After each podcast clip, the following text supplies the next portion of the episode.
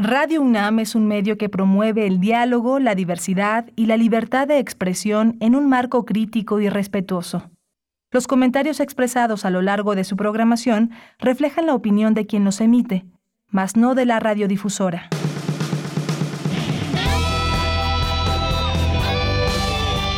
Prisma RU.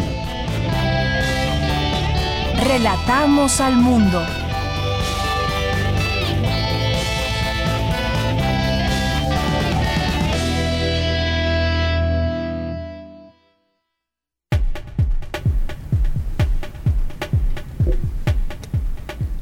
Muy buenas tardes, gracias por acompañarnos ya aquí en Prisma RU. Le damos la bienvenida a esta a este informativo de este día viernes, la emisión del viernes aquí en eh, Radio UNAM. Muchas gracias por estar con nosotros, gracias por su atención, por sus eventuales comentarios que nos vayan enviando respecto a los temas que de los cuales hablemos hoy en este viernes 11 de marzo. Bien, pues eh, les digo nuestras redes sociales arroba Prisma RU en Twitter, Prisma RU en Facebook. Nos están escuchando en este momento a través del 860 de AM y a través del 96.1 de FM y también en www.radio.unam.mx. Esa es otra de las posibilidades que tiene nuestra audiencia para poder escucharnos.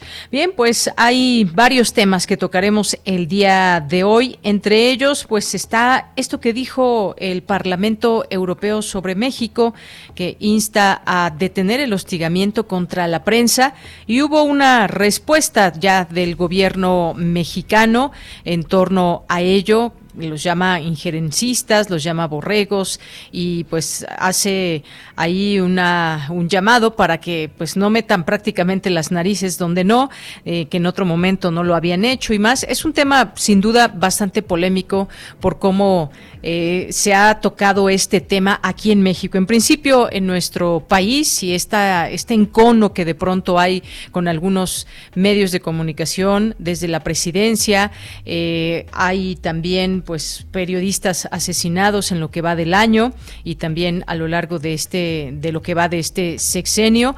¿Por qué hoy el Parlamento Europeo alza la voz? Bueno, pues lo analizaremos, analizaremos este tema con un periodista que ha seguido muy de cerca los casos de asesinados eh, en México, eh, periodistas asesinados en México. Vamos a hablar con Temoris Greco de este tema. Escucharemos pues lo que dijo el Parlamento Europeo y la respuesta que da el presidente de México hoy por la mañana.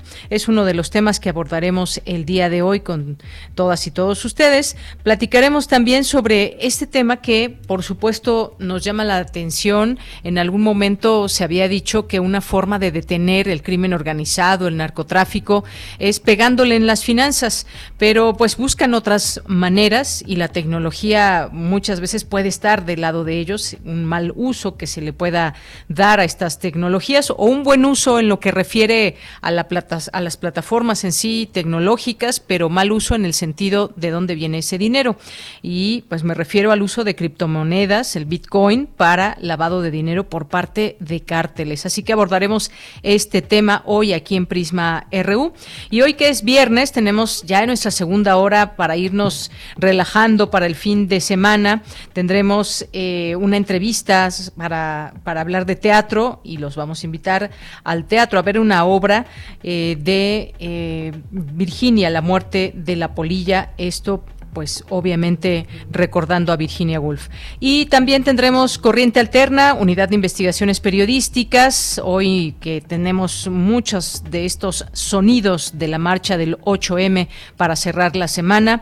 Tendremos también el Refractario RU con Javier Contreras, eh, tendremos la Melomanía con Dulce Wet aquí en Prisma RU. Además, por supuesto, de la información universitaria, ya empezó FICUNAM, ojalá que tengan oportunidad este fin de semana de darse una vuelta alguna de las sedes o seguirlo también en alguna de las plataformas.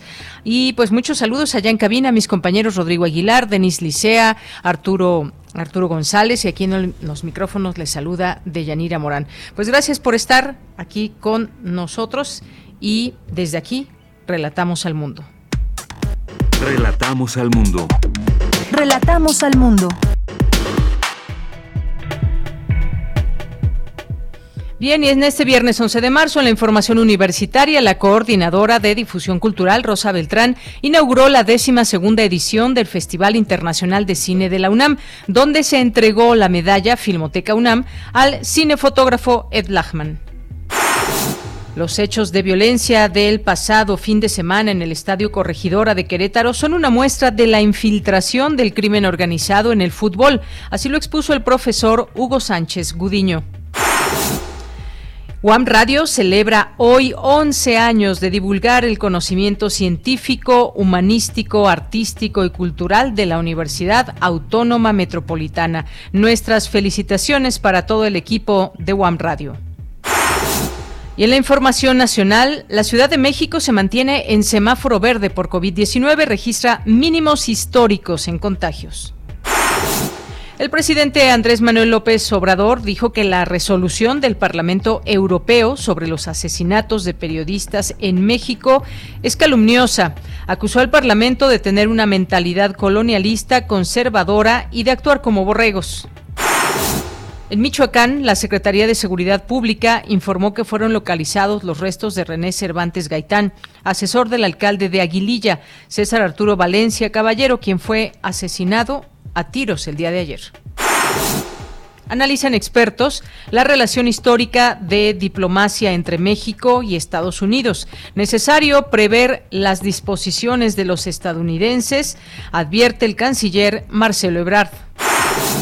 En la información internacional, el izquierdista Gabriel Boric juró este viernes como nuevo presidente de Chile con la promesa de impulsar mejoras sociales y disminuir la desigualdad de la mano de un gabinete en el que predominan las mujeres.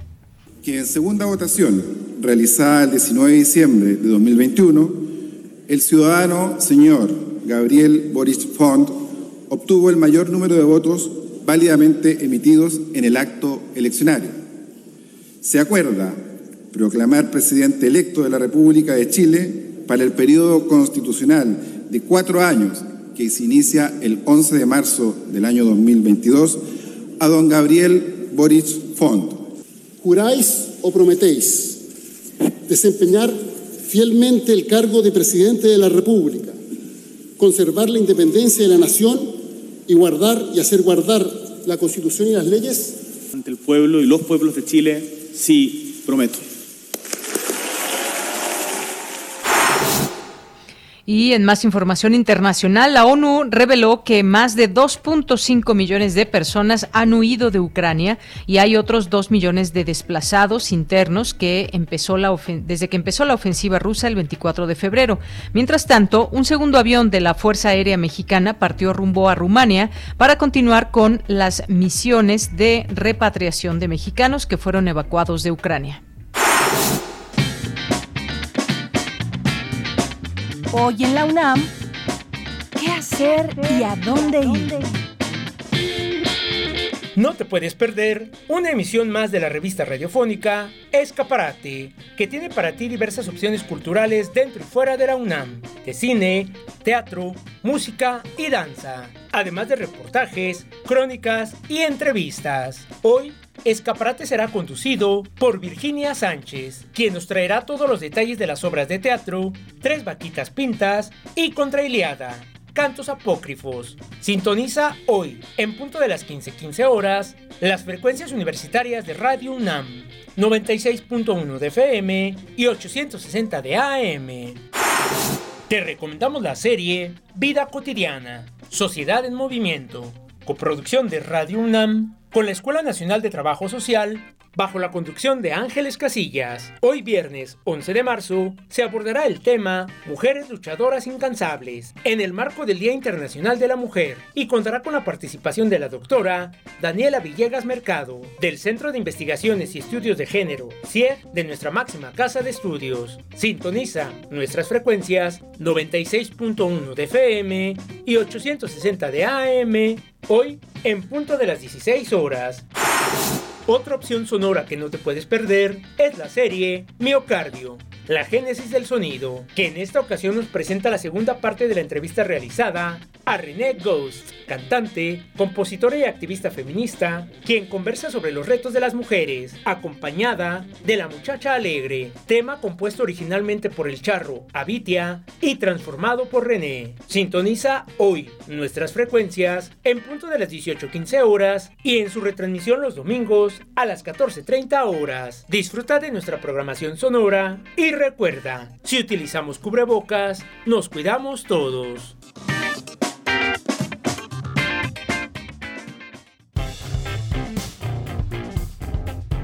Campus RU.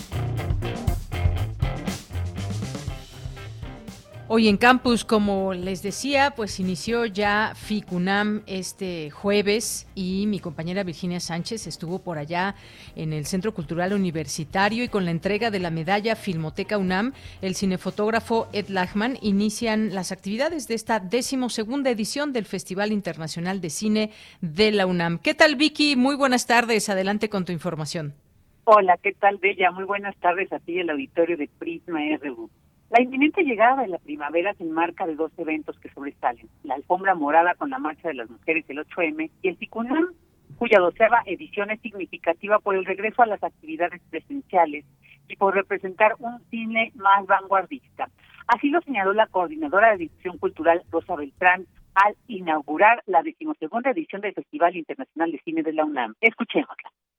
FICUNAM suspendió sus uh, presentaciones presenciales, sus proyecciones, hace dos años. Y por eso es significativa esta doceava edición. Pero es significativa por otras razones también. Nos dimos cuenta en la pandemia de muchas cosas, muchas. En efecto, el formato híbrido se seguirá conservando. Pero nos dimos también cuenta de que el confinamiento en términos de cine no solo se refiere al hecho de que no podamos verlo en una pantalla grande, sino a que estemos condenados muchas veces a la rumia de aquello que solamente proyecta el mercado. Por eso también FICUNAM es un motivo extraordinario de celebración, porque vamos a ver aquí eh, lo más radical, lo más nuevo, el cine en toda su potencia, no solamente como narrativa, que también lo es. Asimismo, dieron la bienvenida el director artístico de FICUNAM, Maximiliano Cruz, y la directora ejecutiva del mismo, Abril Alzaga, quien señaló que el cine es una de las expresiones artísticas más poderosas de mayor alcance y penetración y una de las herramientas más eficaces para trasladar identidad, valores y modelos. Por ello, resaltó la importancia de apoyar un cine inclusivo y experimental como el que se muestra en el FICUNAM. Escuchemos. Es por eso que urge apoyar un cine abierto, inclusivo, de experimentación, que traiga la luz que nos ayude a disipar nuestros temores y prejuicios. Por eso, en FICUNAM apostamos por la búsqueda de expresiones que no tienen cabida en la narrativa homogenizante y las fórmulas que dominan el mercado. Apostamos por la exploración de nuevas formas, por discursos cinematográficos que provoquen la participación del espectador, el diálogo y, por supuesto, la revisión de las ideas que heredamos. En tanto, María Navarro, directora del Instituto Mexicano de Cinematografía en Cine, señaló la importancia de regresar a las salas que son insustituibles para vivir a plenitud la experiencia cinematográfica. Sin embargo, resaltó que durante la pandemia, las plataformas digitales permitieron mantener una conexión con el cine. Por ello, celebró el que el CICUNAM adopte el sistema híbrido para ampliar sus alcances a nuevos públicos y a otras regiones. Y como primer acto de esta edición del festival, el director de la Filmoteca de la UNAM, Hugo Villa, hizo entrega de la medalla Filmoteca UNAM 2022 al cinefotógrafo Ed Lachman. Tras detallar el proceso y la historia de esta medalla elaborada con la plata que se recupera del proceso del laboratorio de la Filmoteca, Villa resaltó la importancia del trabajo de Lachman y por ello la decisión de entregársela. Escuchemos.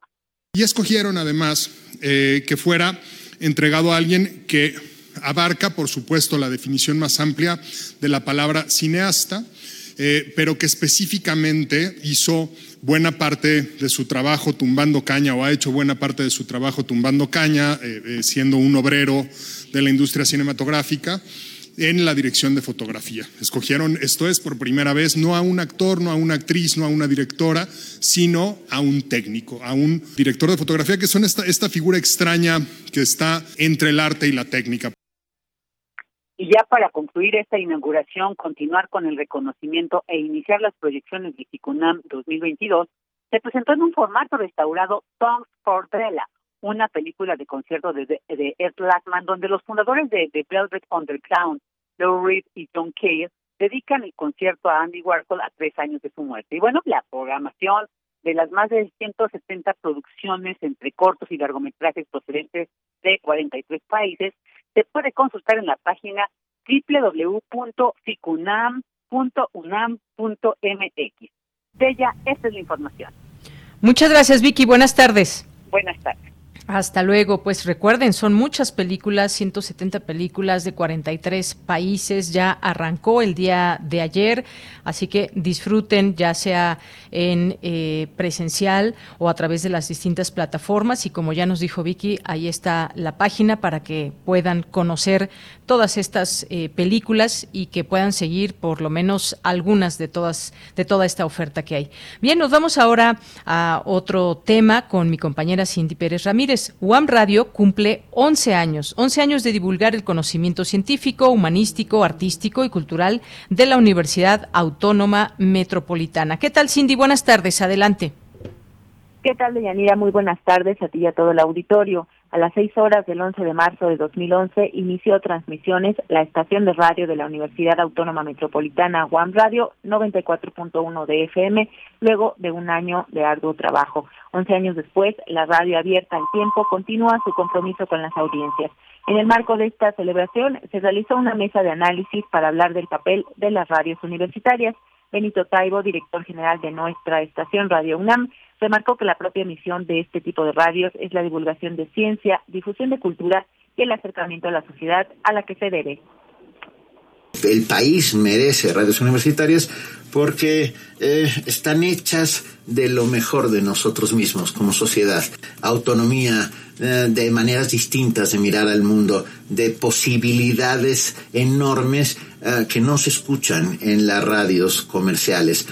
encontrarás en las programaciones de Ibero Radio, de Radio IPN, de One Radio, de Radio UNAM, materiales sonoros que difícilmente podrán ser escuchados en otros lugares. ¿Y qué ha cambiado? Yo creo que ha cambiado mucho y, y qué bueno en el acercamiento a nuestras audiencias. En los últimos años hemos descubierto que la audiencia, que los radioescuchas no son un ente pasivo, lejano, sino todo lo contrario, una parte importantísima de nuestra propia misión. Por su parte, Enrique Ansúrez, director de Radio Instituto Politécnico Nacional, dijo que las radios universitarias son la voz de sus cuerpos académicos, pero también de sus estudiantes, que son el futuro del país. ¿Qué queremos? Que escuchen eh, la población y se plantea que es cómo tú como comunidad académica o como estudiante, ¿qué le vas a proporcionar a la sociedad? En este caso, en Radio IPN hemos definido que el IPN le va a ofrecer cultura científica, cultura, por supuesto, en general, porque el poli también es cultura. Pocos, pocos dicen, eh, saben que también en el poli tenemos actividades culturales, porque nos ven como que somos la, la, la ciencia, la técnica. No, también hay cultura. Y tú le vas a ofrecer a la sociedad algo totalmente diferente. Tienes esa responsabilidad, que la sociedad conozca cómo quiere que, que las nuevas generaciones puedan moldear este, al país. Es, es la voz de las nuevas generaciones. Deyanira, desde esta radio universitaria externamos la felicitación a One Radio por estos 11 años y recuerden que se transmite a todo el Valle de México en el 94.1 de FM. Esta es la información que... Gracias, Cindy. Muy buenas tardes. Muy buenas tardes. 94.1. Conozcan One Radio si no lo han hecho ahí con su programación, su programación con distintos contenidos y musicales, por supuesto también. Vámonos ahora con mi compañera Cristina Godínez. Académicos abordan el tema de la violencia en los estadios. Adelante, Cristina. Hola, ¿qué tal, Deyanira? Un saludo para ti y para el auditorio de Prisma RU. En el Estadio Corregidora de Querétaro, el sábado pasado, ocurrió un enfrentamiento entre las porras de los equipos Gallos Blancos y Atlas, lo que dejó un saldo de más de 20 personas heridas, algunas de gravedad. Y para analizar este problema, la Facultad de Estudios Superiores Aragón organizó una mesa en la que participó el profesor Hugo Sánchez Gudiño. El académico dijo que en las barras hay señales claras de la participación de los cárteles del narcotráfico. La cultura y la práctica de los cárteles ya se había ya penetrado a los grupos de animación deportiva. Decíamos que la primera señal pues, era el grito homofóbico, que con todas las sanciones que hay no, no se ha logrado erradicar y además se ha multiplicado. Pero además del grito homofóbico hay gritos colaterales que, que allí se cantan, que tienen un parecido muy cercano a los narcocorridos. Un segundo indicador, las narcomantas. en el equipo Monterrey se expresaron los barristas con mantas muy parecidas a las que usan los narcos para amenazar al entrenador, que finalmente cayó Javier Aguirre, para amenazar a jugadores y para amenazar a directivos. Sánchez Gudiño comentó que otros indicadores están en las redes sociales de jugadores famosos, algunos con fundaciones y que se mensajean con capos del narco. Y otro indicador es el empleo de cabezas en hieleras y que sirven para amedrentar. Que simbolizan a los entrenadores, a los jugadores y a los directivos. Eso solo lo hacen los cárteles. Bueno, eso lo decíamos hace 15 días y yo les decía a estos periodistas de proceso y de espie que veía que había un pulso extraño en las barras, un, ambiente tóxico allí que en cualquier momento debe estallar y se debe expresar en algún acontecimiento violento y en efecto ocurrió 15 días después, es decir, este fin de semana. Para el también profesor de la Facultad de Ciencias Políticas y Sociales, la hazaña y la violencia que se vio en Querétaro y en la que a las víctimas les hayan quitado la camiseta refuerzan su hipótesis de la cartelización en el fútbol. De Yanira, este es mi reporte. Buenas tardes. Gracias, Cristina. Muy buenas tardes. Porque tu opinión es importante, síguenos en nuestras redes sociales, en Facebook como Prisma RU y en Twitter como arroba PrismaRU. Bien, continuamos. Es la una de la tarde con 25 minutos. Ayer eh, leíamos esta información, esta noticia del Parlamento Europeo que condena el hostigamiento a la prensa en México. Y bueno, pues esta nota que leo parte de esta nota de EFE dice que el Parlamento Europeo condenó este jueves las amenazas, el acoso y el asesinato de periodistas y defensores de los derechos humanos en México e instó a que estos crímenes, que ya han acabado con la vida de seis reporteros en lo que va de este año se investiguen de manera rápida, exhaustiva, independiente e imparcial. Y me detengo aquí, quiero presentarles a continuación a Temoris Greco, ya lo han escuchado, por supuesto, en este espacio, él es periodista independiente, documentalista, politólogo, corresponsal de guerra. Temoris, ¿cómo estás? Bienvenido, buenas tardes. Deyanira, qué, qué gusto estar contigo otra vez. Gracias, Temoris. Pues mira, vamos a empezar con esto del Parlamento y si te parece bien del Parlamento Europeo, si te parece bien, vamos a escuchar parte de lo que se dijo el día de ayer. Adelante. Bueno, ahorita, ahorita tenemos este audio. Por lo pronto, pues si quieres, Temoris, ¿qué, ¿qué, opinión tienes? Vamos a hablar primero de lo que dijo el Parlamento Europeo y luego de esto que dijo la respuesta por parte de la Presidencia de México, que también es, por supuesto, digno de comentarlo en este espacio. Pero de entrada, ¿qué te parecen estas declaraciones de lo que dijo el Parlamento Europeo?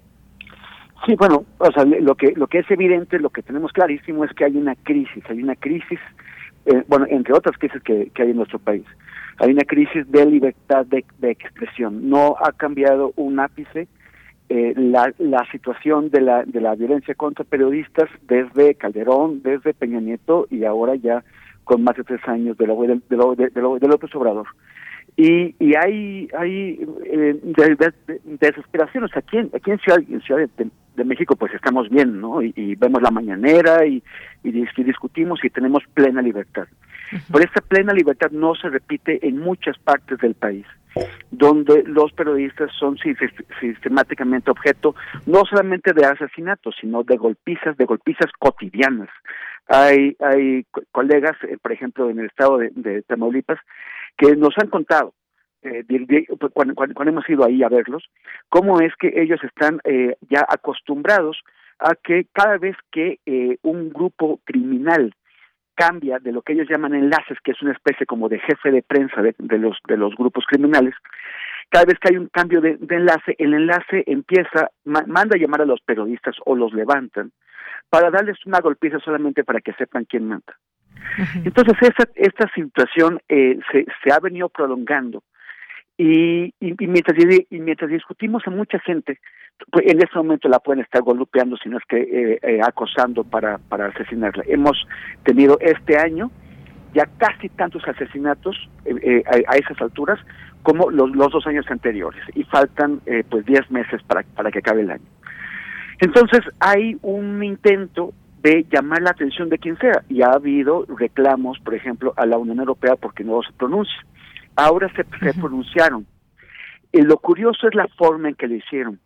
Fueron, eh, hubo en el Parlamento Europeo 607 votos a favor de, esta, de este comunicado y dos en contra. O sea, tiene un consenso abrumador. Pero ¿cómo se construyen estos consensos?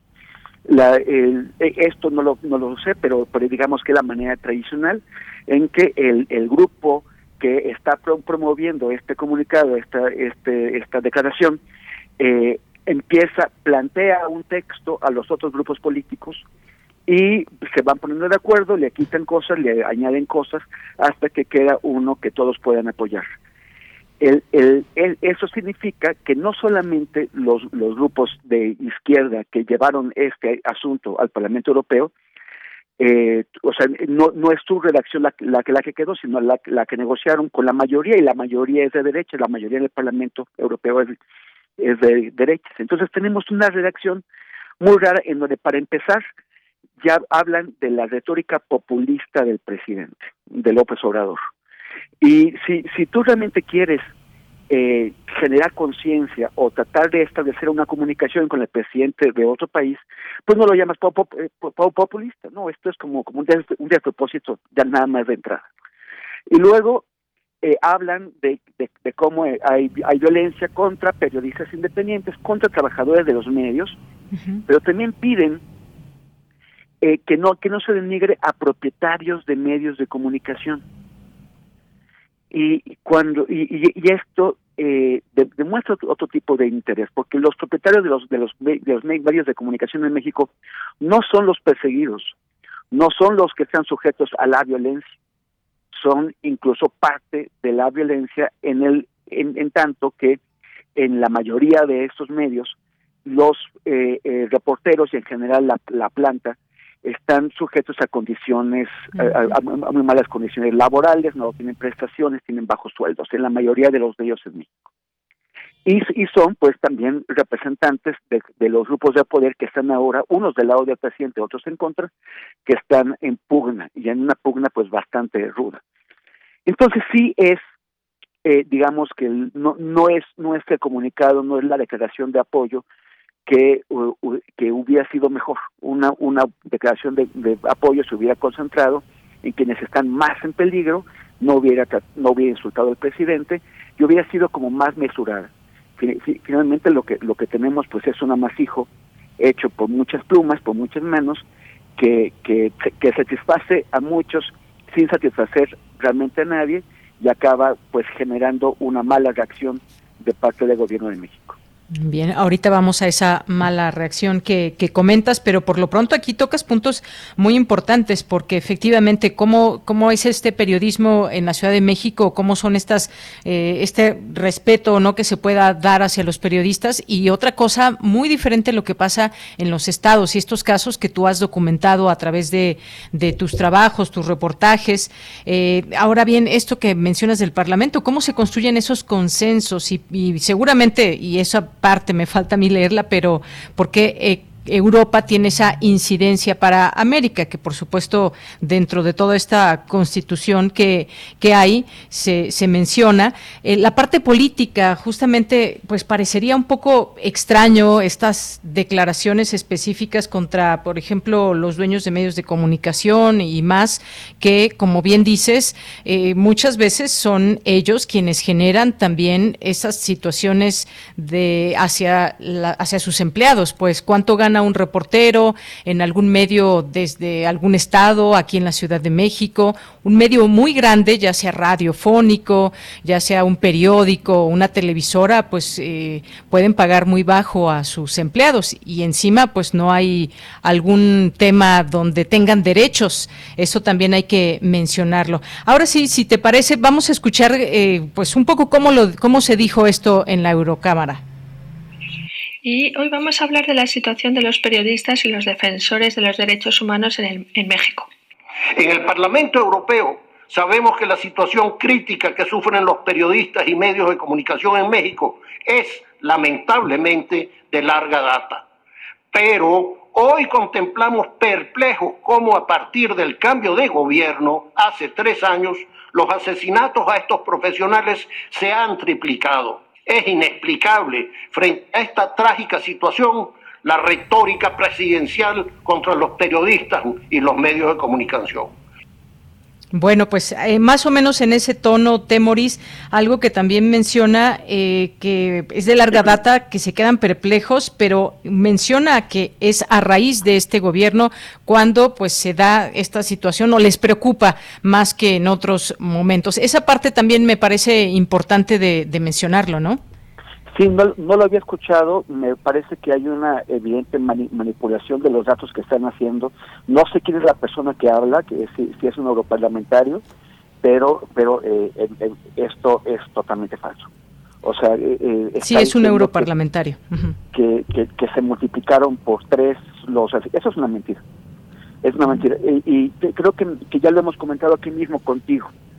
eh, si, si, si tú miras los, los datos de artículo 19, que ya sé que el presidente odia artículo 19 y todo, pero en el último año de gobierno de, de, de, Peña Nieto mataron a 10 periodistas, en 2017 a 12, en 2018 a 10. En los dos años anteriores, en 2021 y 20, de acuerdo con los datos de artículo, mataron a 7 periodistas en cada uno de estos años.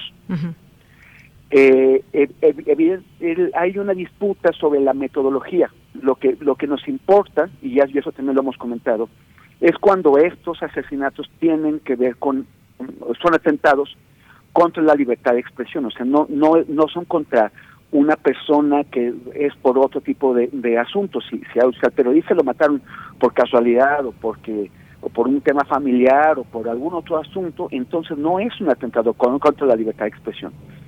Lo que, lo que sí es grave, porque es un ataque contra la sociedad, son, son aquellos que se hacen para prevenir que un periodista publique una información o para castigar que la haya publicado.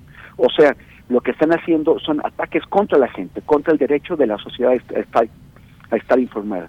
Esta cifra de, de, de, que han, han, aumentado tres veces, ni siquiera la revista, etcétera, que la revista, etcétera, mantiene un listado de asesinatos de periodistas totalmente eh, trucho, chafa, manipulado, pero ni siquiera etcétera lo dice, etcétera apenas, o sea, ni siquiera llega a, que sean dos veces más que en el que en el sección anterior. Entonces, e, esto es, ese señor yo no tengo idea, o sea, me, me, gustaría saber quién es para, para seguirle la pista. No, no tengo ni idea de dónde saca sus cifras, eso es totalmente falso.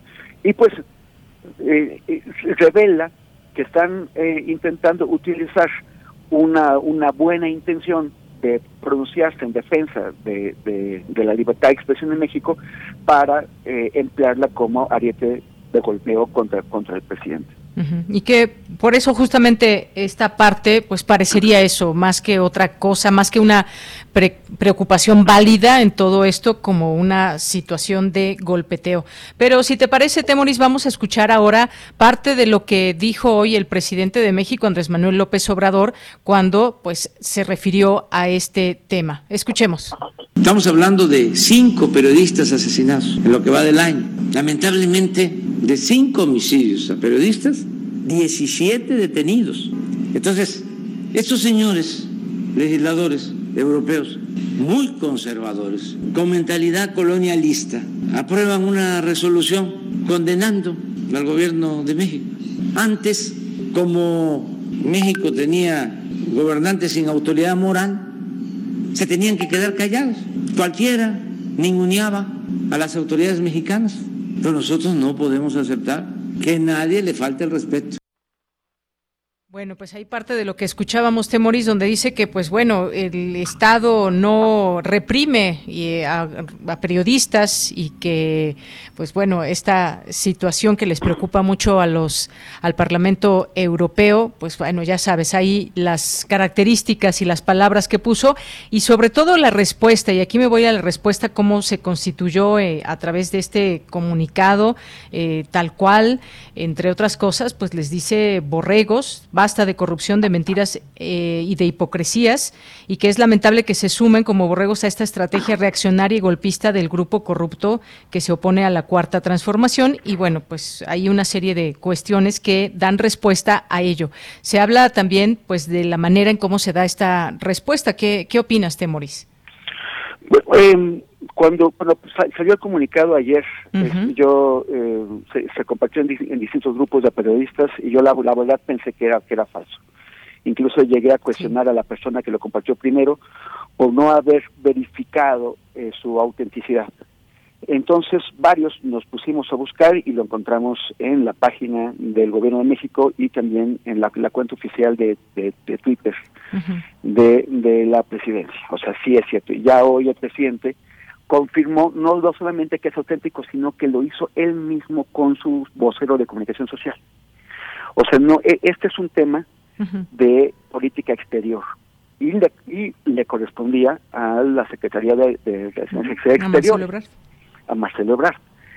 Eh, porque además también, o sea, para eso tenemos secretarios de relaciones exteriores, porque son los que los que entienden cómo transmitir los mensajes, cómo comunicar las protestas, en qué lenguaje y, cuál, cuál, es la manera más, más, más adecuada. Este es este comunicado es redactado de una de una forma que ni siquiera, o sea, ya no no, no solo se abandona el lenguaje diplomático, sino que ya es un lenguaje callejero, o sea, poco le, le, eh, le, faltó para llegar a las montadas los llama borregos, o sea, aquí además dice que son unos tontos que votan cosas que no leen. Está llamando a borregos y, y, gente que aprueba cosas que no lee a 607 diputados, acá a prácticamente la totalidad de los representantes elegidos por voto por los eh, por los ciudadanos de la, de la Unión Europea. O sea, eso no es no es cualquier cosa. Y, y si bien podemos encontrar cosas que nos, que nos, que nos molestan por la forma en que se ha manejado este este comunicado por eh, eh, es esto que, me, que, nos acabas de, poner que es muy que es indignante de, de este diputado eurodiputado que está manipulando. Las, cosas hay formas de expresarlo. Y aquí mm, lo que vemos es un presidente que yo creo que le está dictando a Jesús Ramírez Cuevas eh, desde su desde el hígado.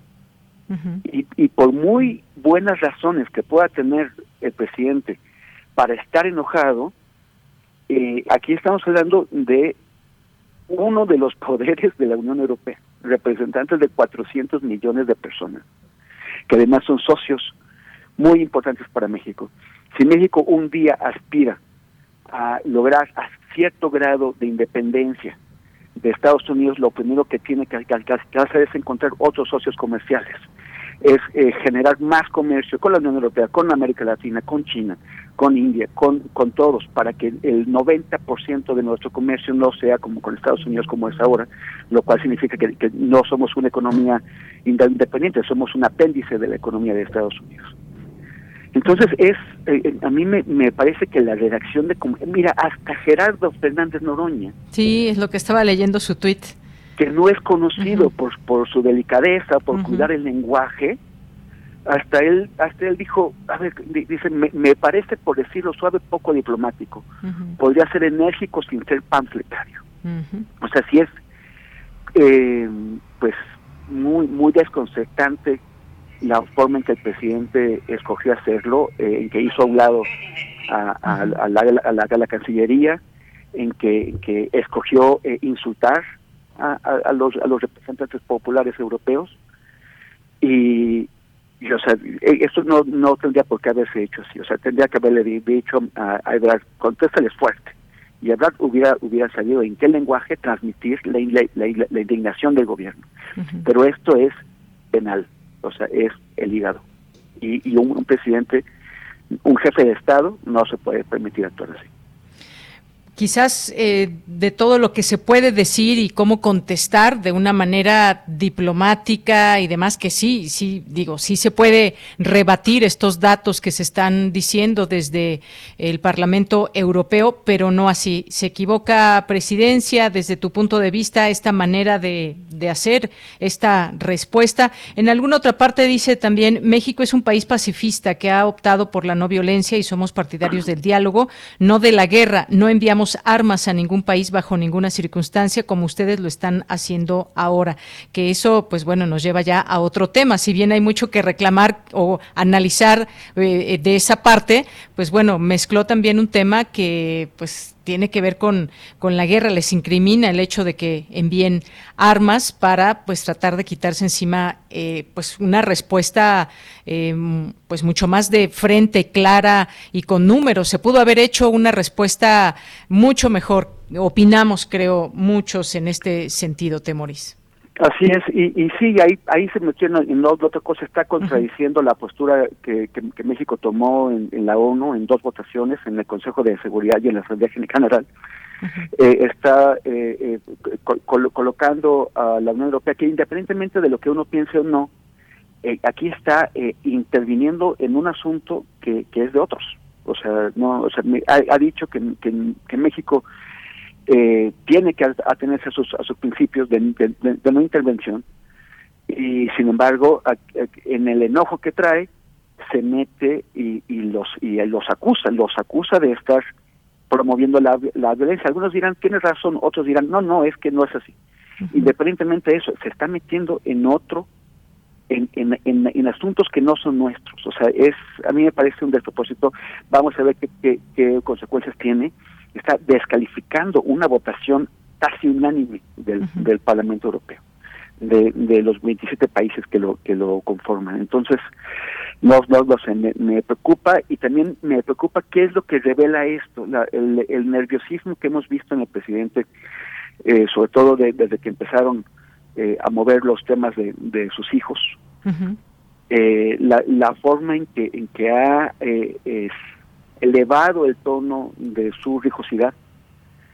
Y, no, no, no, no sé qué nos puede decir esto, si, si se está poniendo nervioso, si se está cansando, eh, si, si su parte menos de abrazos eh, es la que es la que está imponiéndose a los abrazos, no lo sé, sí me, sí me preocupa. Bien, pues Temoris, muchas gracias, gracias por estar con nosotros. Mira, me, me mandan aquí esta información, eh, estaríamos confirmándolo, pero Leopoldo López Gil, eh, grupo del Partido Popular Europeo, Demócrata pues Cristianos, es quien pues habría dicho estas palabras. Pues, pues es el Partido Popular, el Partido Popular es, es un, eh, no solamente es un aliado del PAN de México, sino que es un un, un crítico constante eh, que, se ha burlado del, del, presidente, si es. Ellos lo presentan y manipulan la información de esa forma. Pues, Así es. Bueno, pues fue él el que escuchábamos hace un momento. Muy, bien, pues muchas gracias, Temoris. Gracias por haber estado con nosotros. Siempre bienvenido. Gracias y un, y un saludo siempre al público de, de Radio Gracias, un abrazo, Temoris. Hasta, abrazo. Hasta luego. Bien, pues fue Temoris Greco, periodista, documentalista, politólogo, corresponsal de guerra. Pues vaya tema, no podíamos dejar de hablar de ello, tanto lo que dice como lo dice el Parlamento Europeo. Y esto que dice Temoris es muy importante porque 607 votos a favor de esta resolución no es poca cosa. Y por la otra, pues si hay elementos con los que pueda contestar México, no se hizo de la mejor manera. Pueden leer este eh, esta carta respuesta que se da y pues bueno, ahí seguramente quien se puso a sudar fue el canciller Marcelo Ebrard. Continuamos. Porque tu opinión es importante, síguenos en nuestras redes sociales, en Facebook como Prisma RU y en Twitter como arroba PrismaRU. Bien, pues continuamos ahora con otro tema, un tema que, como les decía al inicio, cómo se le pega a las a, pues a varios puntos del narcotráfico, entre ellos pues la parte económica, pues una es justamente afectando esas finanzas, pero desafortunadamente la tecnología que está puesta ahí para utilizarse, desafortunadamente puede ser utilizada también por grupos del crimen organizado. Así que pues la unidad de inteligencia financiera detectó que el uso de Bitcoin para blanquear dinero va en aumento, sobre todo entre bandas de narcotraficantes como el cártel Jalisco Nueva Generación y el cártel de Sinaloa y estimó que solamente en México las organizaciones dedicadas al tráfico de drogas blanquean unos 25 mil millones de dólares al año, refiere el informe 2021 de la Junta Internacional de Fiscalización de Estupefacientes y el representante de este organismo en territorio nacional, Martín del Campo Sánchez. Bueno, pues platiquemos de este tema, ya está en la línea telefónica. Le agradezco mucho a Guillermo Ruiz que nos tome la llamada. Él es integrante de la Comisión Técnica de Prevención de Lavado de Dinero del Colegio de Contadores Públicos de México. ¿Qué tal, Guillermo? Buenas tardes. Hola, ¿qué tal, Deyanira? ¿Cómo estás? Muy buenas tardes. Gracias por la oportunidad de participar en tu programa. Pues gracias a, ti, Guillermo. Me gustaría que nos platicaras cómo es que se lava dinero utilizando bitcoins, esta parte donde también hay un riesgo cuando utilizas esta, estas monedas y que mucha gente que, se, que quiere ahorrar, por ejemplo, o que quiere cambiar esa modalidad, se hace muchas preguntas antes de entrarle, pero pues el crimen organizado, sin más ni menos, lavando dinero a través de las criptomonedas. ¿Cómo puede suceder esto? Pues mira, este te lo voy a platicar en dos contextos. Hay un dato que diste muy interesante acerca de los 25 billones de dólares o 25 mil millones de dólares eh, que se sacan. Esa cifra es tomada de un reporte de la ONU, el cual es, este, es cierto. Pero yo creo que muchas veces es la forma en cómo se lee eh, o el contexto en el que se lee. La verdad es que sería imposible lavar en México a través de criptomonedas 25 billones de, dólares, ¿no? El, el, las cifras a veces tienen una subjetividad eh, relativa, le digo yo. Eh, pero sí es cierto, o sea, sí es cierto que hay temas de identificación del cliente y de lavado. Eso podría ser los 25 mil millones en todo el sistema financiero mexicano, incluido el tema de los criptoactivos, eh, para contextualizar correctamente este tema. el, poder introducir, o la, ventaja que te da el tema de los de las criptomonedas, ventaja entre comillas para los este, las personas que hacen este, las cosas malas, los los traviesos que andan ahí lavando dinero, pues la verdad obedece un poco a la este a la no titularidad, a la no identificación, al anonimato incluso de estas de estas cuentas y manejas cripto criptomonedas. En México, afortunadamente, nuestras disposiciones de carácter final y las leyes que se han impulsado ya desde hace tiempo, la verdad es que nos han permitido ya tener un mejor régimen preventivo, incluso en los temas de las criptomonedas. En México, si acaso hay seis o siete eh, empresas que se dedican a este tema del trading a través de cripto, y sería muy difícil llegar a esos montos que, mencionas. Sin embargo, no se debe negar que hay un problema. Nosotros como país, la verdad es que estamos adelantados que como al, contrario de, muchos países. Nosotros ya tenemos una ley fintech que obliga al Banco de México a emitir una regulación sobre los criptos. Ese es un gran pendiente de este gobierno, emitir y decir cuáles son las criptomonedas que se podrán estar utilizando. Eso es como uno de los pendientes. Pero si ves el resto de los países en América Latina, El Salvador, Colombia, la verdad es que muchos, Uruguay, están en proceso de creación de sus leyes y muchos se lo están llevando de aquí de México. O sea, somos un país que sí está a la vanguardia en el cuidado de este tipo de, de, fenómenos y efectos. Entonces, sí hay un, un tema a batir y es a nivel mundial. El Grupo de Acción Financiera Internacional ya está sacando guías respecto de cómo identificar y conocer a los clientes. Si yo hoy quisiera ahorrar, como bien decías, en, cripto, en Ethereum, en, Bitcoin, tendría que ir a una institución ya aprobada en México, que hay un par de ellas, y no voy a mencionar nombres por tema de marcas y eso, pero puedes acudir y te van a identificar. El problema del lavado en este tipo de, figura de, de los criptos es al momento que ingresan al sistema financiero los recursos de, origen ilícito. Pero ya hoy en México, para que entren, tienen que pasar por un proceso de escrutinio de un sistema financiero, una institución bancaria y o estas empresas que ya son reguladas y están aprobadas en México. Nos falta caminar, sí. Sí hay este ya eventos identificados y detectados por nuestra inteligencia financiera en donde se está utilizando criptoactivos, también es cierto, pero creo que como país estamos mejorando y estamos haciendo las cosas cada vez este, de mejor forma para la identificación de los clientes que meten el dinero a los a las instituciones. Efectivamente, Guillermo. Y es que, eh, pues todo esto desafortunadamente es una forma de que se sigan haciendo estas actividades. Este informe cabe mencionar que fue presentado en una conferencia de prensa en coordinación con la Oficina de Naciones Unidas contra la Droga y el Delito. Y, según este, este documento, para no llamar la atención de los bancos, porque efectivamente, como tú bien dices, hay mucho cuidado en tratar de detectar ciertos eh, movimientos que pueden ser muy grandes de mucho dinero, y entonces estas organizaciones delictivas no superan los 7.500 dólares por operación, y entonces, bueno, pues suelen hacer una suerte ahí de, de, pequeñas cantidades que van depositando en muchas cuentas bancarias, o varias por lo menos, y que es una técnica que incluso se conoce como smorphing en inglés, que es atomización, y así es como, como se vuelve un poco más difícil detectar todas estas anomalías que, que pueda haber, se las ingenia el crimen organizado, pues. Sí, efectivamente, eh, eh, el smorphing, como bien dices, eh, la traducción coloquial sería el pitufeo, porque son cantidades pequeñitas referentes a los estos, este, muñequitos de las caricaturas, los azules.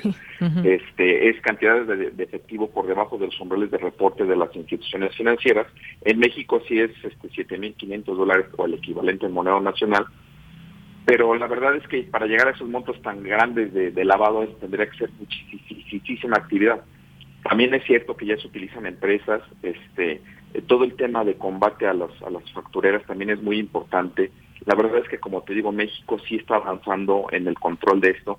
Sí hay que apegarnos a las vías internacionales y la palabra clave aquí es conocer el origen de los recursos para después controlar el destino.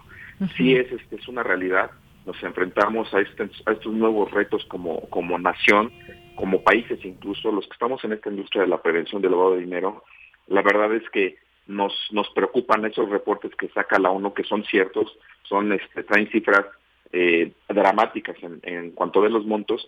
Sí es importante que en este país los, lo contextualicemos correctamente y lo estamos llevando, creo que en México lo estamos haciendo bien. Hay varias organizaciones que trabajamos de la mano justo para empezar a a, evangelizar, como se dice por ahí, en estos temas, no solo este en el gremio de los contadores, ¿no? Te comento y aprovecho tu programa para mandar un saludo a mis alumnos de la Facultad de Contaduría y Administración de la UNAM, que hay una materia en la UNAM de este de, de prevención del lavado de dinero y financiamiento del terrorismo, en donde estos temas los tocamos. Y la verdad es que qué padre que la UNAM ya está incluyendo dentro, dentro de sus programas de estudios, aunque sea ahorita una materia objetiva, pues este tipo de, este, de temas, ¿no? Porque ya los muchachos que salen de las, en las nuevas generaciones ya no llegan así como en blanco a entender de qué se trata, ¿no? Y, eso es súper, súper padre para, para este país porque ya como país trabajamos desde las bases, desde nuestros alumnos, desde el Colegio de Contadores, en programas como el tuyo. La verdad es que estamos tratando de, de, este, de transparentar mucho de lo que hace este país de cara a la prevención del lavado de dinero.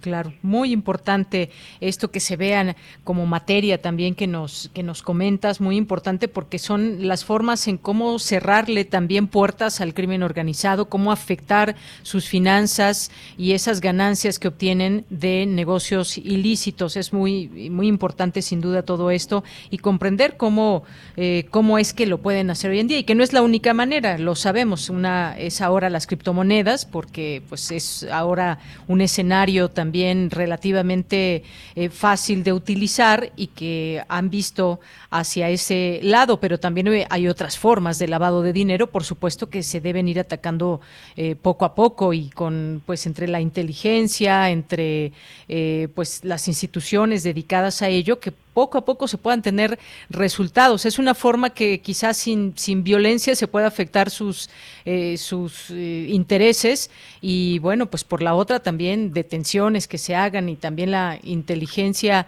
que pueda llegar hasta allá, ubicar a gente que se dedica a ello y puedan seguir afectando de esta manera ese tipo de, intereses, Guillermo. Sí, sí, la verdad es que sí es importante este tema de capacitación para para todo mundo y, como bien dices, en, en la facultad de, la UNAM que te digo que damos ahí la clase con los contadores, eh, les enseñamos justo todo lo que lo que se ha detectado en este país, cómo se está llevando a cabo. Ya poco a poco iremos viendo ya tipologías con criptomonedas, eh, que tristemente se usa ahora ya la tecnología para empezar a lavar a lavar dinero este, eh, y pues como todo, ¿no? Bien, la palabra de crimen organizado es cierta, son muy organizados para hacerlo.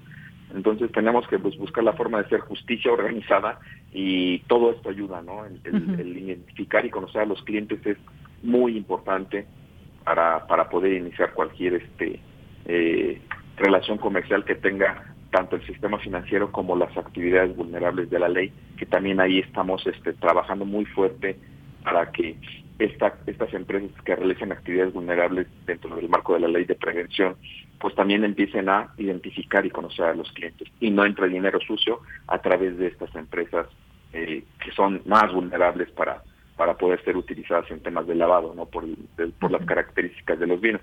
De hecho, los, los activos virtuales es una actividad vulnerable per se y de ahí deriva el comentario que te decía que ya tenemos registradas empresas en México que hacen actividades vulnerables dentro del marco de la ley, por lo tanto ya están obligados a identificar y conocer a los clientes. Vamos caminando por un buen camino, eso es lo que yo creo que, que dejaría yo de mensaje a tu auditorio, a los que nos hacen favor de escucharnos, pero ahí vamos, ahí vamos y, y yo confío que en México vamos a tener un régimen preventivo más robusto cada, cada año que va pasando.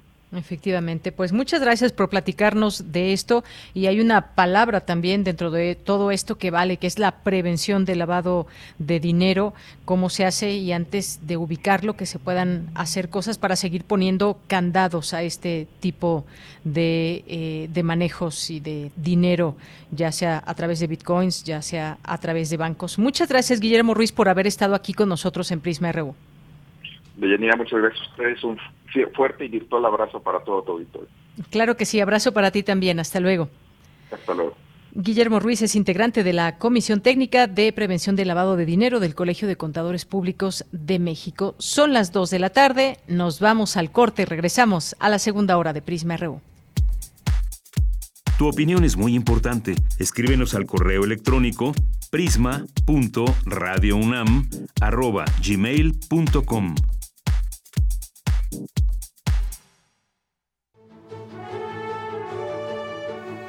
2022. 100 años del nacimiento de Pier Paolo Pasolini. Me conocí por ahí del 75, mediados de los 70, a Pasolini, creo que como muchos de mi generación y quizá otras generaciones, por su cine, ¿no? Un cine, un cine realmente estridente, poético, avasallante, eh, realmente transgresor, ¿no? Y afortunadamente el poder de su cine pues removió las conciencias de, muchas generaciones y creo que lo sigue haciendo.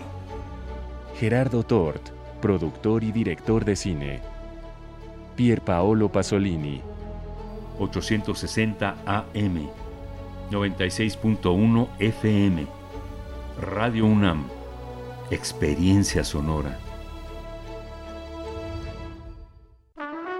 Aire recibes, metal vibrante, brisa que orienta a los extraviados y estremece a los amorosos. La música para trompeta, salsa, jazz, balada, está en Viento de bronce. Con Juan Arturo Brennan, lunes a viernes 6.40 de la mañana y 15 horas. Radio UNAM, experiencia sonora.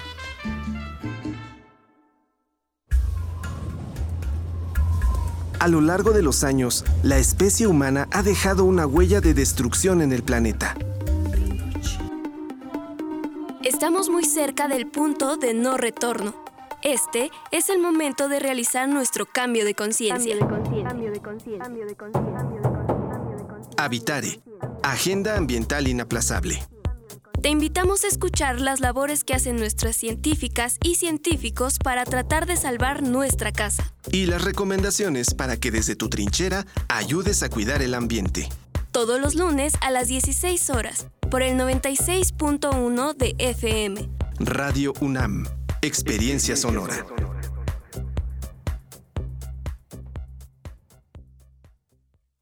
El futuro es donde las mujeres viven libres y sin miedo. El futuro es la libertad de ser y amar.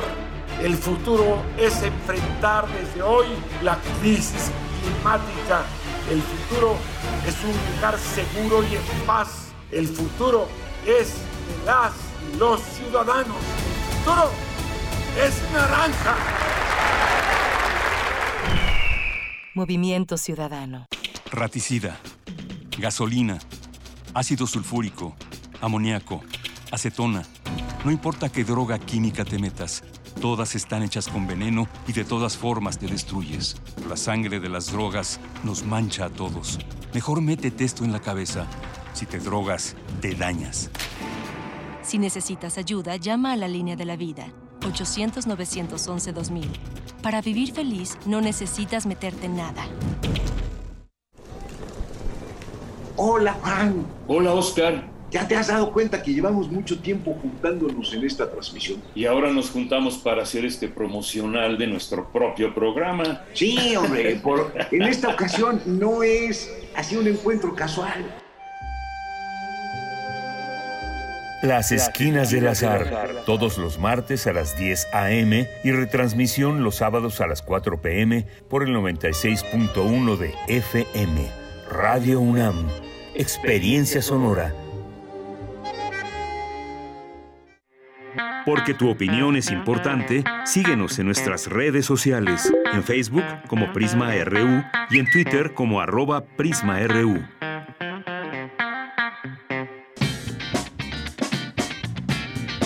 Mañana en la UNAM, ¿qué hacer y a dónde ir? Recuerda que todos los días te espera la serie El Retorno a la Razón, cobertura especial de la decimosegunda edición del Festival Internacional de Cine de la UNAM. Conoce todos los detalles de dicho festival y el día a día de sus actividades. La serie El Retorno a la Razón se transmite todos los días en punto de las 20 horas, incluidos sábados y domingos, por las frecuencias universitarias de Radio UNAM. 96.1 de FM, 860 de AM y en línea a través de nuestro sitio oficial www.radio.unam.mx.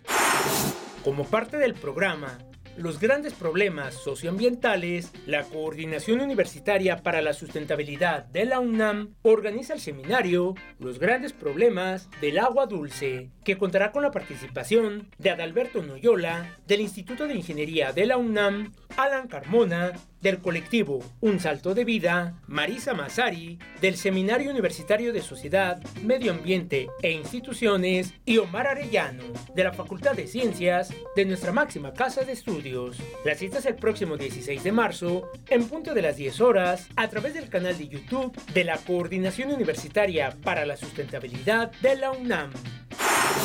Este fin de semana regresa el carro de comedias al Centro Cultural Universitario. Después de una pequeña gira por el estado de Tlaxcala, la obra El Sendebar, la cruzada de una fémina ilustrada, regresa a Ciudad Universitaria. Bajo la dirección de Mariana Arta Sánchez, esta puesta en escena es un compendio de cuentos surgido en el siglo X, destinado principalmente a enseñar a los hombres a cuidarse de las artimañas femeninas. Originalmente fue escrito en árabe, después traducido al hebreo y en el siglo XIII al castellano, bajo la tutela de Alfonso X el Sabio. Las funciones de la obra El Sendebar, la cruzada de una fémina ilustrada, serán mañana sábado 12 y el domingo 13 de marzo, en punto de las 11 horas, en la explanada del Centro Cultural Universitario. La entrada es libre y el aforo limitado. No olvides llevar tu cubrebocas y respetar las medidas sanitarias recomendadas. Para Prisma RU, Daniel Olivares Aranda. Ya estamos en la segunda hora de Prisma RU. Gracias por su compañía. 96.1 de FM, 860 de AM, www.radio.unam.mx. Cuéntenos a dónde se van a ir de fin de semana, qué van a hacer el fin de semana. Recuerden que hay FICUNAM, eh, recuerden que hay toda esta opción de cine que desde la UNAM se oferta o cualquier otra cosa que vayan a hacer, compártanos de su fin de semana.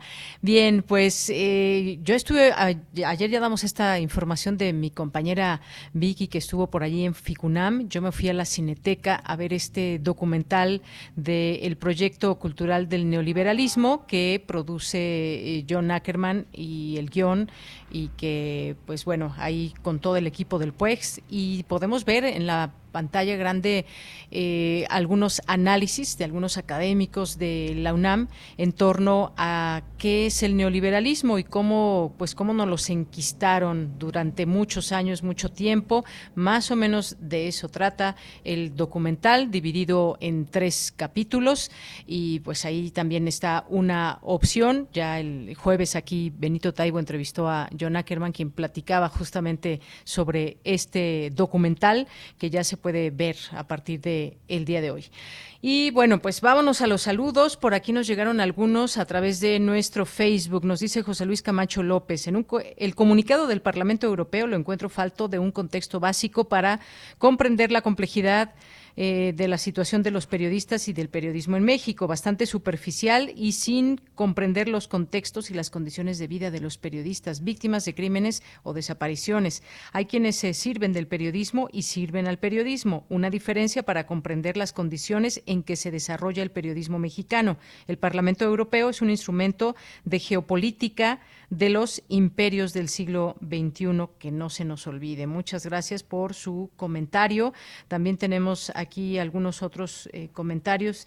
Dice eh, Alejandro García, dice, se lo merecen eh, la respuesta eh, donde no los llaman, se, meten donde no los llaman los europeos, apoyan la libertad de medios y censuran a Russia Today. Muchas gracias también por este comentario.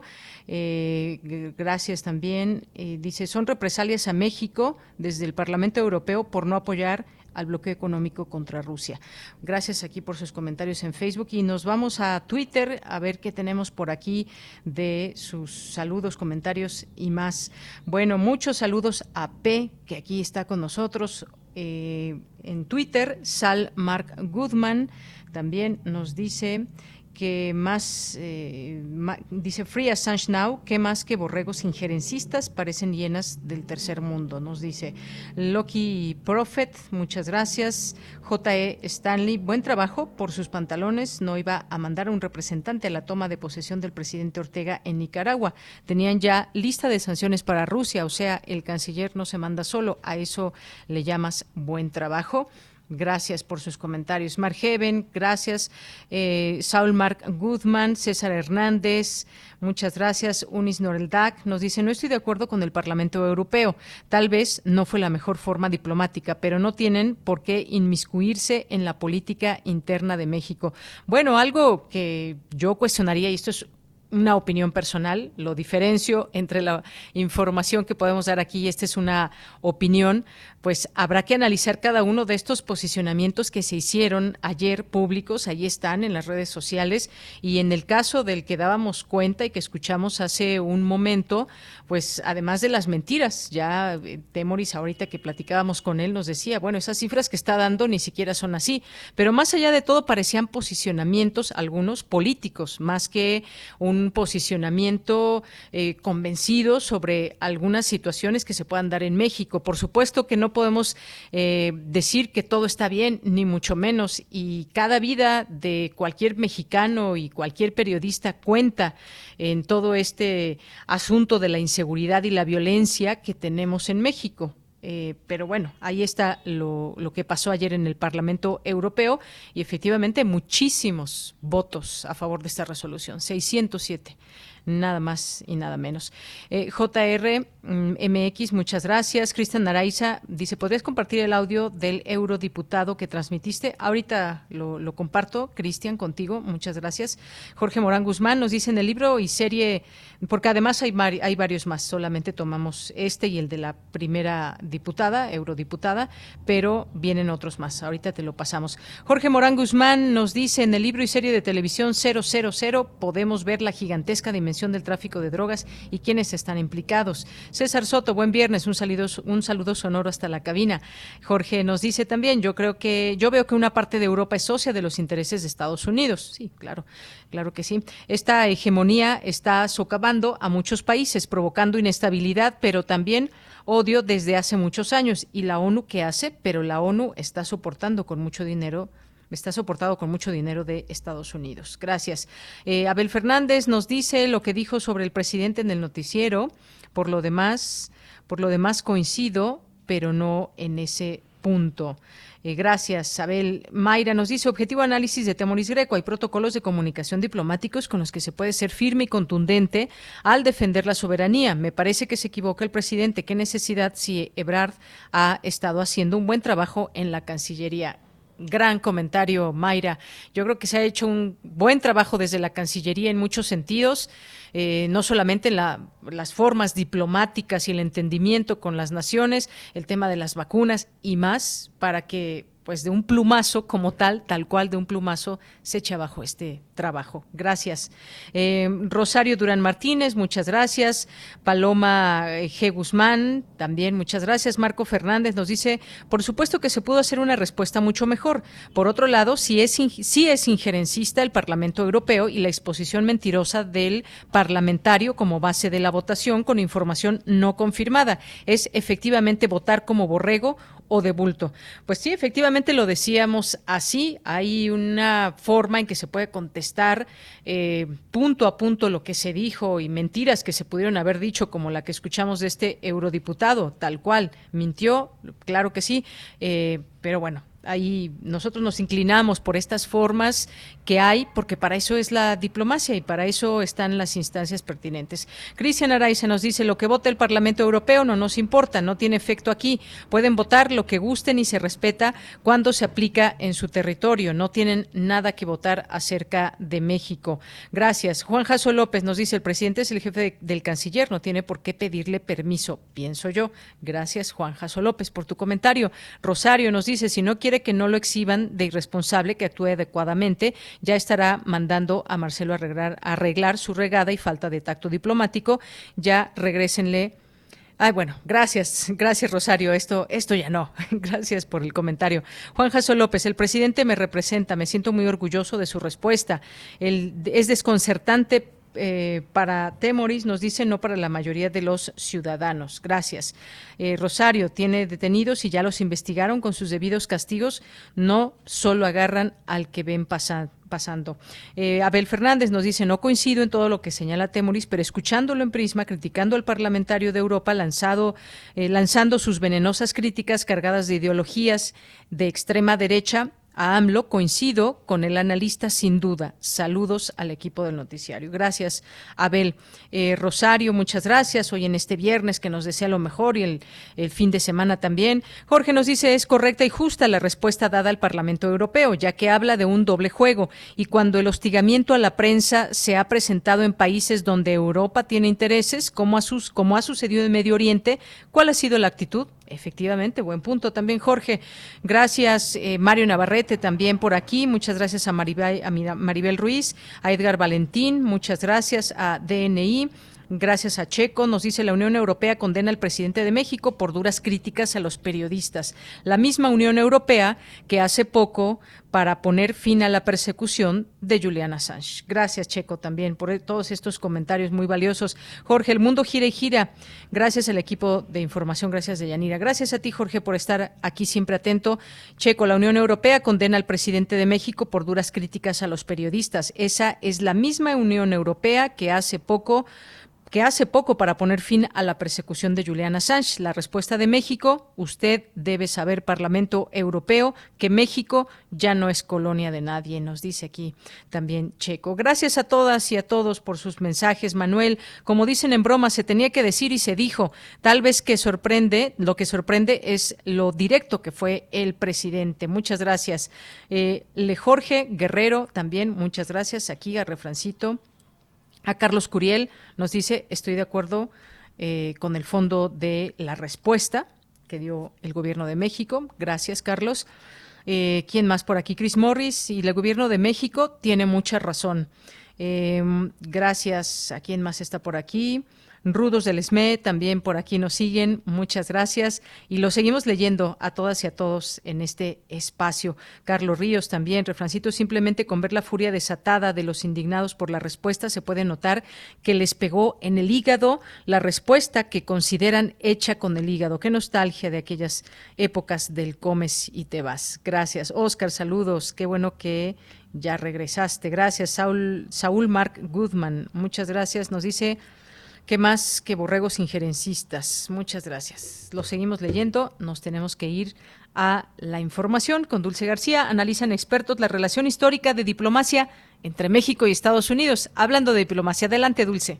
Deyanira, muy buenas tardes de Prisma RU, la relación con Estados Unidos ha sido un elemento determinante en la historia de México, por lo que es necesario analizar las complejidades de la relación binacional mediante la agenda, percepciones y actuaciones de los enviados estadounidenses. El libro Embajadores de Estados Unidos en México, Diplomacia de Crisis y Oportunidades, publicado por el Colegio Nacional, estudia la experiencia de 15 autores diplomáticos, historiadores, internacionalistas que exploran la gestión de 17 plenipotenciarios estadounidenses que articularon la política de su país hacia México en momentos de crisis con resultados diversos. Durante la presentación de la obra, el canciller Marcelo Ebrard dijo que el texto ayuda a notar la importancia de prever las posibles disposiciones del vecino del norte. Nos abre otra nueva puerta de lo que tenemos que estudiar, analizar, perfeccionar y, aprender respecto a nuestra capacidad de predicción respecto a los Estados Unidos. No sé si se acuerdan que en una de estas reuniones del G20 llegó el presidente Trump y fue muy disruptivo. Todo el tiempo era una disrupción tremenda, ¿no? Desde la entrada. Entonces, eh, eso fue en Japón. Entonces los japoneses estaban muy preocupados porque todo era fuera del script. ¿Y cómo? decía el presidente Trump, hay que sacar el, el, cambio climático de la agenda. Bueno, fue una crisis, llevábamos negociando eso como un año. Entonces dijo, ¿por qué no quitamos esa parte del, de la aclaración? Porque si no, yo no la firmo. Bueno, cosas de ese tipo. Por su parte, Elizabeth Ferris, académica del Instituto para el Estudio de la Migración Internacional de la Universidad de Georgetown, dijo que el libro permite recordar que las relaciones internacionales no son solamente entre gobiernos y naciones, sino entre seres humanos. Pensando en la guerra de, de Putin, en la resistencia de Zelensky, yo estaba captada por, la, por las palabras de Zelensky antes de esa amenaza. Y pensando un poco en la necesidad de enfatizar esta perspectiva humana de liderazgo, por ejemplo, el embajador Nicholas Trist, quien negoció el Tratado de Guadalupe Hidalgo, en el cual México cedió la mitad de su territorio, es el caso de un diplomático que desobedeció su, su propio gobierno, ¿no? Que el gobierno de Norteamérica le ha pedido que retirarse, de regresar a los Estados Unidos, pero Tris, haciendo su agencia personal, decidió de quedar y seguir negociando. De Yanira, auditorio de Prisma RU, el libro Embajadores de Estados Unidos en México, Diplomacia de Crisis y Oportunidades, enriquece la comprensión del pasado y busca contribuir a una nueva relación más fuerte, más fértil, transparente y equitativa en el futuro con Estados Unidos. Esta es la información. Muy buenas tardes. Gracias, Dulce. Muy buenas tardes. Y bueno, pues aquí siguen opinando. Gracias, Alejandro García nos dice, a ver, Marcelo, cuando el canciller español dijo que espera que el Congreso mexicano actúe considerando a los inversionistas, el canciller se quedó callado. Es para que hubiera dicho que aquí solo los mexicanos deciden. No lo dijo ni Olga. Muchas gracias. Y nos dice también Yola Vélez, Yola Vélez, en mi opinión, está bien lo que contestó el presidente, pues se basó en eh, respondiendo a las mentiras de esta persona que lo atacó. Pues sí, ahí diciendo mentiras, pues sí, también debemos condenar las mentiras desde el Parlamento Europeo, por supuesto. Aquí se debe exponer también esa parte. Bien, pues nos vamos, nos vamos ahora con Corriente Alterna. Porque tu opinión es importante, síguenos en nuestras redes sociales, en Facebook como Prisma RU y en Twitter como arroba PrismaRU.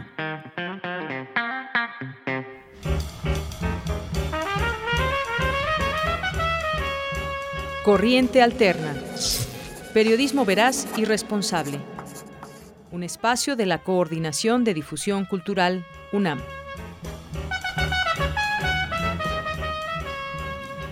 Bien, pues a lo largo de esta semana, como ya se han dado cuenta, hemos tenido contenidos del 8M, del, 9, del 9M, hemos tenido también contenidos para analizar el, pacto patriarcal, hemos eh, tenido aquí distintos contenidos también, cómo, cómo se, se le cierra la puerta a las violencias desde las propias instituciones educativas y más. Y hoy, pues también en Corriente Alterna, que pues cubrieron la marcha del 8M, eh, nos van a presentar un trabajo, un trabajo muy sonoro con respecto a la marcha y ya están en la línea telefónica Sofía Ramírez y Carolina Sánchez como parte de Corriente Alterna. ¿Qué tal, Sofía, Carolina? Buenas tardes. ¿Qué tal, Deyanira? Buenas tardes. Hola, Deyanira, buenas tardes. Muy bien, pues eh, comienzo con Sofía. Sofía Ramírez, cuéntanos qué vamos a escuchar en un momento. Sí, pues la cápsula que preparamos fue una cobertura que hicimos en un equipo de varias eh, estudiantes de Corriente Alterna. Eh, y pues nada, básicamente tratamos de retratar el, el panorama de cómo de cómo es este regresar a tomar las calles en, en una época de pospandemia, ¿no? Muy bien, pues muchas gracias Sofía. Carolina, cuéntanos pues cómo estuvo esta marcha desde lo que tú pudiste observar y qué nos presentas en esta cápsula. Bueno, pues creo que fue una marcha muy importante, sobre todo tomando en cuenta el panorama postpandémico. Era una asistencia, la verdad, muy que, que, que se necesitaba para volver a respirar, para volver a revivar esta lucha Creo que destacan cosas como la presencia infantil, por ejemplo, hubo muchísimos niños, eh, había mucha crítica también a, al mismo feminismo, ¿no? Como en esta necesidad de, de replantearse, de volver a reflexionarse varias cosas. Y pues así como hubo consignas que ya escucharán ahora en esta cápsula de demanda y de queja, pues también hubo mucha fiesta, hubo mucha música, hubo mucha mucho arte, hubo mucha danza, entonces pues creo que es lo que resume esta cápsula que van a escuchar. Muy bien, pues les agradezco a ambas. Nos quedamos con esta cápsula sonora de lo que fue esta marcha. Gracias por esta eh, cobertura que ustedes hicieron y que nos permiten escuchar a través de Prisma RU. Gracias y hasta luego, Sofía Ramírez y Carolina Sánchez. Hasta luego, hasta luego muchas gracias. Escuchemos. si no gana una, respondemos todas. Es 8 de marzo de 2022 y las calles de Paseo de la Reforma en la Ciudad de México lucen abarrotadas. Hace un año, en medio de la pandemia y todavía con pocas vacunas aplicadas, unas 20.000 manifestantes respondieron a la convocatoria feminista, a diferencia de las 80.000 que salieron en 2020. Este año, la asistencia es similar a la que hubo antes de la pandemia. Sobre Avenida Reforma, la colectiva Justicia por mí, por ti, por todas coloca un ritual y con todas las asistentes. Si la nombramos la lista sería interminable. La violencia hacia las mujeres no es normal. No, señora, no sea indiferente. Se mata a las mujeres Un grupo de mujeres realiza un performance lleno de melancolía. Inician con un recital de poesía, estrofas que parecen escritas por mujeres migrantes. Una de ellas toca música con una melódica y otra pega en el piso un pantalón corto, un calzón, cepillo de dientes, pasta y un rastrillo, recordando las pertenencias perdidas por las migrantes. Exhiben pintas con aerosol. ¿Dónde están las migrantas?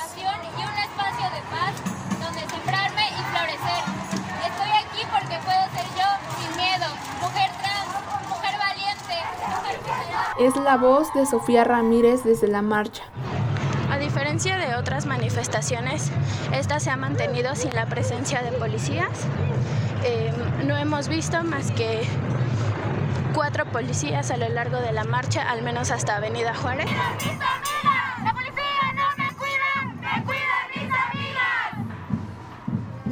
Estefanía Cervantes nos relata su experiencia. Esta es mi primera marcha y estoy realmente conteniendo las lágrimas. Estoy muy emocionada. Reforma siempre se me ha hecho hermoso con, con sus jacarandas moradas, pero ahora que, se, que las calles se llenaron de morado y también de verde, es todavía más hermosa y nos hemos encontrado con madres de hijas que han sido asesinadas, pero también nos hemos encontrado con muchas infancias y con madres que han traído a sus hijas.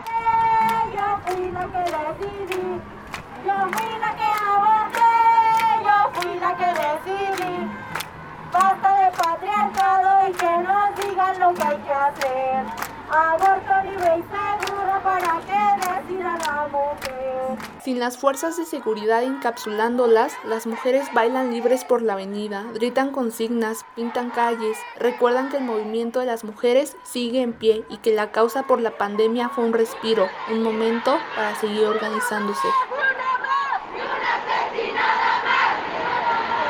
Para mí, que es la primera vez que asisto a la marcha, eh, escuchar todas las consignas y leer cada uno de los de los de, de todo lo que traen las manifestantes. Es bastante emocionante.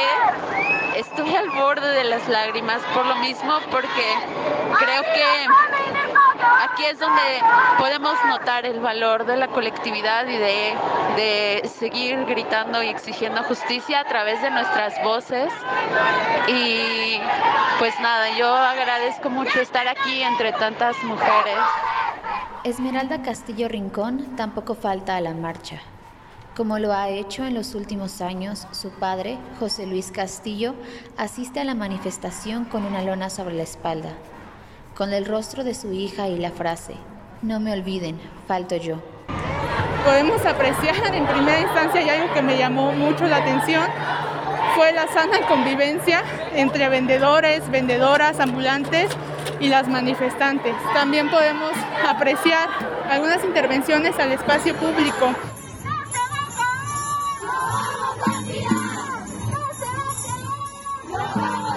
No toda la protesta feminista transcurrió sobre reforma en la Ciudad de México. En Mérida, Yucatán, cientos de mujeres caminaron hasta el Parque de Santa Ana.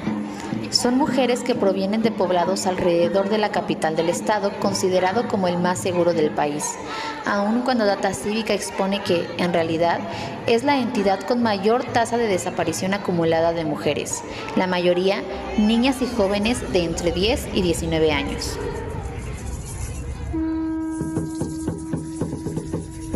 En Morelia, Michoacán, también se formó un nutrido grupo de manifestantes. Las principales denuncias que se leen en las pancartas son las relacionadas con la violencia en los hogares. Data Cívica destaca que las adolescentes de entre 12 y 22 años de edad son las más violentadas en el lugar. De vuelta a la Ciudad de México, esta es la voz de Gabriela García. A diferencia de otras marchas, hay varias mujeres vendiendo paliacates. Eh, conmemorativos de la fecha. Esta es la voz de Miroslava Vargas. Soy enfermera del IMSS apoyo a todas las mujeres. Aunque se registraron algunos altercados, la manifestación en su mayoría avanza pacífica. La marcha no era muy violenta, como previó el gobierno capitalino un día antes a través de un comunicado de prensa. Sin embargo, detrás de los moretes que protegían a la Catedral de la Ciudad de México, de repente se lanzaron gases contra las mujeres manifestantes. La mayoría corrió, algunas cayeron, llegaron más policías, así que muchas participantes decidieron romper filas y emprender el camino a casa.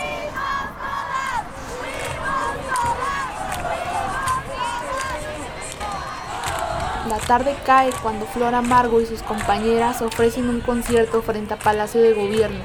Las mujeres bailan o graban con sus celulares. La plancha del zócalo se pinta de coloridas huellas de manos.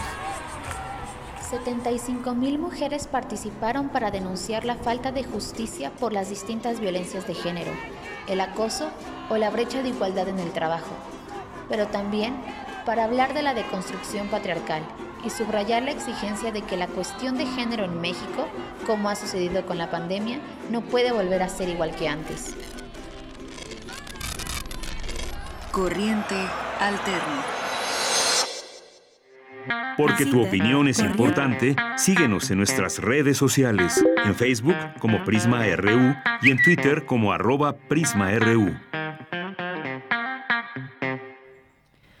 Bien, pues muchas gracias por seguir con nosotros. La verdad es que nos dejaron hasta con un nudo en la garganta las compañeras, esta cobertura de las compañeras de corriente alterna. Muchas gracias y recuerden que todos estos trabajos que aquí presentamos en breve los pueden escuchar, los pueden leer en toda su extensión a través de corrientealterna.unam.mx, que es esta unidad de investigaciones periodísticas. Gracias a Sofía Ramírez y Carolina Sánchez a todas, todas las miles de mujeres que estuvieron ahí participando en esta en esta marcha. Bien, pues nos vamos ahora, nos vamos ahora a nuestra siguiente conversación. Los vamos a invitar al teatro. Está Aline Mesan, directora y dramaturga, que nos va a hablar de la obra Virginia, la muerte de la polilla. ¿Qué tal, Aline? Bienvenida, buenas tardes. Hola, buenas tardes. Muchas gracias por la invitación. Pues gracias a ti por estar con nosotros y me gustaría que tú nos invites porque 140 años del nacimiento de Virginia Woolf y 80 años de su muerte, hay que celebrar la vida y el legado de esta escritora inglesa a través de la lectura, pero también a través de una apuesta teatral como esta, Virginia, la muerte de la polilla. Cuéntanos, por favor, Aline. Pues sí, así es, como dice, celebrar los 140 años de nacimiento, 80, 81 de, de su fallecimiento, y su pensamiento está realmente ha permeado nuestra vida actual de manera absoluta. Todo, todas sus, sus reflexiones son paradigmas del presente, ¿no? Realmente desde cómo desmonta ella el feminismo, tantos, digo, el patriarcado, tanto desde el lado feminista, también analizando cuál es el, lugar y el rol que el patriarcado eh, eh, sitúa a, los hombres, ¿no? Que me parece eso también de una visión tan importante, porque más que de defender una bandera como tal, ella analiza su posición como mujer y la posición eh, masculina. Entonces creo que es increíblemente vigente, su visión pacifista, que también tiene una vigencia impresionante y sobre todo ahorita, ¿no? Lo que estamos viviendo y cuántas otras guerras que hemos seguido viviendo, aunque toma una característica tan esencial. Entonces, bueno, claro, celebrar a Virginia, leerla, ¿verdad? Nosotros también queremos que esta obra invite, que incite a leerla, que es extraordinaria. Una obra eh, que yo pienso que si bien eh, tiene una densidad o aparente, o sea, porque Virginia tiene una, una fuerte densidad reflexiva, hemos buscado que la obra tenga una fluidez, una naturalidad, que si bien no pierde esta densidad, tampoco sea una cuestión que, que un público menos eh, menos eh, cercano a la obra de Virginia no pudiera, se sintiera muy pesado. Ella misma creo que escribía y reflexionó sobre el lector común. A ella le, le interesaba trabajar para el lector común, no especializado, para este para este público sensible, inteligente, que no tiene que estar, tiene que ser erudito para entender el arte. Y creo que es un poco la, eh, la la dirección también de nuestro montaje, pues, siguiendo sus, sus ideas. Muy bien. Aline, pues efectivamente el poder eh, conocer a través de esta puesta en escena, que se dé a conocer al espectador esta multiplicidad de facetas de, de la escritora y además, eh, pues eh, la obra, un producto, digamos, una especie de, de, de digresión donde su memoria irrumpe y la lleva a diversos momentos de su vida, la infancia, la madurez, eh, nos permite asomarnos a un eh, a ese desequilibrio mental que la persiguió casi toda su vida. Me imagino que no debe haber sido fácil esta eh, esta apuesta que ya dio inicio del 5 de marzo y estará hasta el 26 de abril. ¿Dónde podemos ir a apreciar esta obra? Mira, estamos en el Teatro El Galeón, en el Centro Cultural del Bosque, que estamos reinaugurando junto con otros montajes también en este centro, porque se hizo una remodelación profunda y estamos se están reabriendo los espacios, pero también regresando después de esta pandemia pues, de que todos hemos padecido, volviendo al teatro, que eso también es extraordinario, porque el teatro es presencia, podemos elaborar muchísimas otras maneras artísticas, narrativas, pero el teatro sí tiene la esencialidad de ser presencia y por fin estamos de nuevo con un público, realmente hemos tenido una gran, gran afluencia, estamos muy contentos porque también tenemos un equipo maravilloso, de, el elenco es extraordinario, es el Ciflores, que hace los personajes eh, femeninos, la hermana, la madre, Mrs. Dalloway, está José Carriedo, que hace los personajes masculinos, que hace a Leonard Wolf, a dos hermanos que son muy antagónicos, uno es cercano y el otro es bastante eh, perverso, y, y como Virginia Woolf está Marinés Pintado, que es también extraordinaria, y de veras invitamos a todo el público que conozca a Virginia, siento que va a encontrar esa esencia, y a los que no la conozcan, creo que estamos abriendo este, esta grieta para que puedan acceder a, la profundidad, a la, a la potencia que tiene Virginia, que es insondable, aparte prolífica en todo, en sus no, bueno, tiene nueve novelas, pero tiene un nivel ensayístico que cubre una cantidad de temas y de, y de perspectivas y todas con un conocimiento profundo que bueno, invitamos primero que vengan a ver nuestra obra para que también se accedan a leerla, que creo que es el mayor homenaje que también le podemos hacer. Claro que sí, Aline. Pues recuerden, estará esta puesta en escena hasta el 26 de abril, ahí en el Teatro El Galeón.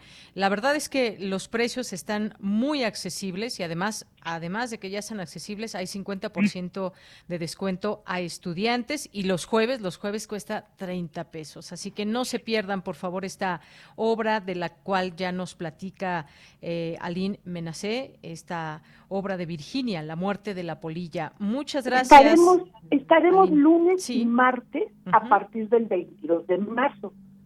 Ahorita terminamos este fin de semana porque hay un rezago de programación tan grande que todo el mundo pues estamos también accediendo a, los fines de semana, pero nosotros estaremos lunes y martes del 22 de marzo al 26 de abril y este fin de semana los esperamos a todos con muchísimo gusto. Y gracias, Deyanira. Pues gracias a ti, Aline. Un abrazo y ya nos vemos por ahí. Ok, muchas gracias, igualmente. Hasta luego, buenas tardes. Aline Mesané, directora, actriz, dramaturga eh, de esta obra, en esta obra que pues su trabajo, su, su experiencia ahora nos lleva a ver, a disfrutar esta obra Virginia, la muerte de la polilla. No se la pierdan, continuamos. Porque tu opinión es importante, síguenos en nuestras redes sociales, en Facebook como Prisma RU y en Twitter como arroba PrismaRU.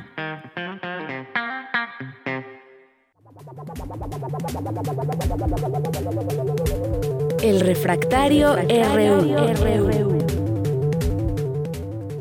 Bien, pues aquí en el refractario de hoy ya nos acompaña el maestro Javier Contreras, maestro en Derecho, profesor de la Facultad de Derecho y de la FES Acatlán. Todavía un poco ronco, pero ya con, con resultados negativos en la prueba. ¿Qué tal, Javier? ¿Cómo estás? Hola, ¿qué tal, Deyanira? Muy buena tarde para ti, para todo nuestro mal auditorio en Prisma RU. Pues estamos aquí de vuelta para el cierre de la semana y quisiera plantear con ustedes, querido auditorio, uno de los temas que pues seguramente ya está no solamente en boca de todos, sino en diferentes medios de comunicación, con respecto a la respuesta que emitió el gobierno de México a esta resolución aprobada por el Europarlamento, por los eurodiputados, respecto a la situación en materia de derechos humanos y de protección al gremio periodístico, a las y los periodistas en nuestro país. Anoche, como quien no quisiera ver la cosa, se promovió y se publicó este comunicado desde la cuenta del gobierno de México en Twitter y de igual forma se vio ya publicado en eh, la página oficial del gobierno de México. Muchos lo tomaron como una comunicación apócrifa en un principio y se esperaba incluso algún desmentido, sobre todo por la forma o el uso del lenguaje para poder eh, realizar este comunicado. No obstante, ese desmentido nunca llegó ni por parte de la Coordinación de Comunicación de la Presidencia, ni por ningún otro medio, particularmente la Cancillería bajo el mando de Marcelo Ebrard. A la mañana siguiente, llegando al día de hoy, vimos como al inicio de su conferencia matutina, el ciudadano presidente de la República mencionó que este comunicado había sido redactado por él, por él acompañado del coordinador general Jesús Ramírez, así como otros eh, colegas, otros compañeros, decía el ciudadano presidente, y que se dio comunicación inmediata de esta pieza informativa. Ha sido sujeto de mucha crítica, sobre todo en términos diplomáticos. Pensar que esto puede tener consecuencias con los diferentes países de Europa o en esa Cámara, pues es algo que no podemos dar por descartado. Y permítame ser claro con mi auditorio. Creo yo que la postura promovida por el presidente López Obrador no es necesariamente errónea. Me parece adecuado que se defienda el discurso soberanista y que se hable acerca de los límites que se tengan con otros países para eh, incidir con respecto a las políticas del propio Estado mexicano, en este caso de esta administración, en este gobierno pero siendo igualmente claros, no se trata tampoco de una comunicación grosera o insidiosa por parte del Parlamento Europeo. Invito a nuestro auditorio a que leamos con detenimiento aquella comunicación y que recordemos que quienes ocupan ahora la titularidad del gobierno, mientras era oposición, se ocuparon también declaraciones del Parlamento Europeo, particularmente cuando el caso de la desaparición de los 43 estudiantes de Ayotzinapa, para golpetear políticamente al gobierno del entonces presidente Enrique Peña Nieto. Entonces, vale mucho la pena apelar a la congruencia, sobre todo de quienes dicen defender la actual administración, para poder esgrimir defensas un poco más serias creo yo que aquí se ha equivocado en el uso del lenguaje y sobre todo retomando que en diversos medios de comunicación ya se han puesto en contacto con personal de la Cancillería mexicana, quienes han reconocido que la comunicación esgrimida por el presidente y su, y su oficina de comunicación no pasó por el análisis de la Cancillería. Esto, por decirlo menos, podría ser irresponsable, pero tiempo al tiempo y sobre todo, veamos cómo pueden avanzar las negociaciones a la renovación del Tratado de Libre Comercio entre México y la Unión Europea, que es uno de los pendientes que tiene también la actual administración del presidente López Obrador. Pero seamos claros, mentiras no se dijeron que se trate de un compromiso pendiente en una circunstancia tan dolorosa y tan delicada como lo es el tema de derechos humanos en México y por supuesto el peligro que corren las y los periodistas al ejercer su profesión en este país no debería ser un secreto para nadie. Y más allá de ser un secreto, debemos aprender a tomar también esa crítica que viene de donde venga. Bien, pues gracias Javier en este punto. Yo coincido en, el, en la parte donde pues la respuesta no fue con las mejores palabras, teniendo pues toda una posibilidad diplomática. Y con respecto al Parlamento Europeo, pues mira que me llevaré de tarea leer este fin de semana esas relaciones que hay eh, Parlamento Europeo y América Latina, cómo se dan y cómo se pueden hacer estas resoluciones que tienen que ver con otro país, pero sin duda algo que noté algunos tonos de algunos eh, de, algunos eurodiputados, pues sí, fue como muy exacerbante, muy poner el dedo en la llaga. Por supuesto que estamos hablando de un tema grave, no lo estoy minimizando ni mucho menos, pero por ahí uno de los eurodiputados, pues sí, dijo algunas cifras que están incorrectas y ya eh, pues lo seguiremos ahí analizando, eh, Javier. Pero hay otra cosa, la debilidad institucional y la impunidad del fiscal general. Eh, ¿Qué pasa con Hertz Manero, que ha estado pues pues en el ojo del huracán, Javi? Esto se trata de un tema delicado y podríamos decir incluso triste. Mucho se persiguió la posibilidad de una fiscalía autónoma para nuestro país y se alcanza finalmente todas las reformas constitucionales y legales para darle viabilidad a la Fiscalía General de la República y se termina por eh, elegir al fiscal Hertz Manero. Creo que muchas y muchos esperábamos con ansias no solamente la Fiscalía Autónoma, sino la llegada de un nuevo perfil, sin importar su edad, que pudiera darle un dinamismo adecuado a este instrumento de procuración de justicia. Desafortunadamente hemos visto al fiscal envuelto no solamente en escándalos de corrupción, hablando acerca de su participación en el CONACYT, donde el propio CONACYT ha desestimado las denuncias presentadas en su contra con respecto al plagio de diferentes obras académicas, sino también escándalos de corrupción, por no hablar de la ineptitud de varias partes del personal de la Fiscalía, en tanto la Procuración de Justicia en este país. Podemos y debemos recordar también cómo es que el fiscal ha presionado a los ministros, a las ministras de la Suprema Corte de Justicia para asuntos personales, lo que es eh, vulgar y lamentable, por decirlo menos. Se trata de una situación muy delicada y muy triste en la institucionalidad del país y me parece que por decencia mínima el fiscal ya debería haber presentado su renuncia de tiempo atrás, por supuesto, y esto se tiene que mencionar también. El presidente López Obrador ha refrendado su confianza en el fiscal Hertz Manero, pero a las evidencias debemos remitirnos. Esto no significa ir en contra del proyecto de nación obradorista. Estamos hablando, en todo caso, de cómo ocupar las instituciones de procuración de justicia para lo que deben ser, para procurar la justicia y no para ocupar a las instituciones para pleitos personales. Y recordemos, si bien el presidente puede dar su respaldo al fiscal, precisamente la fiscalía es autónoma, por ello es que no me parece que sea un problema propiamente del presidente López Obrador, pero sí de la ineptitud de las personas que trabajan en esa fiscalía, empezando por el propio fiscal general. Ojalá que el Senado de la República en su momento tome cartas en el asunto, cuando menos para emitir alguna comunicación o punto de acuerdo, que llame a comparecer adecuadamente al fiscal y que se pueda tener un resultado óptimo de esto, porque la situación es insostenible y todavía le quedan bastantes años en esa silla. Bien, y muy rápido, en un minuto, Javier, este tema de la reforma que ayer aprobaron en la Cámara de Diputados para permitir expresiones para promover la revocación de mandato por parte de servidores públicos. Debo ser enfático en esto, querida Deyanira, me parece una reforma burda sobre todo porque estamos durante el proceso de revocación de mandato. Es un principio jurídico que no cambia las reglas del juego cuando ya estás jugando. Esto nos habla precisamente de una intolerancia por parte del sector mayoritario en el Parlamento mexicano, pero no por ello vamos a hablar en términos estrictamente negativos. Se tiene la mayoría, se puede modificar la ley, efectivamente se puede hacer. Ahora bien, algo importante de esto es apelar a la constitucionalidad de esos acuerdos. Puede que la Suprema Corte de Justicia termine por decir que esto es inconstitucional, pero para ello ya habrán surtido los efectos. El debate no termina aquí, puesto que esta iniciativa, ahora aprobada y convertida en minuta, tiene que viajar al Senado de la República y ahí se tomará la última determinación. Muy bien. Pues Javier, muchísimas gracias. Gracias por estar con nosotros un viernes más. Un abrazo y buen fin de semana. Muchísimas gracias, Deyanira, para todo nuestro malo auditorio. Cuídense mucho y que tengan un estupendo fin de semana. Hasta luego.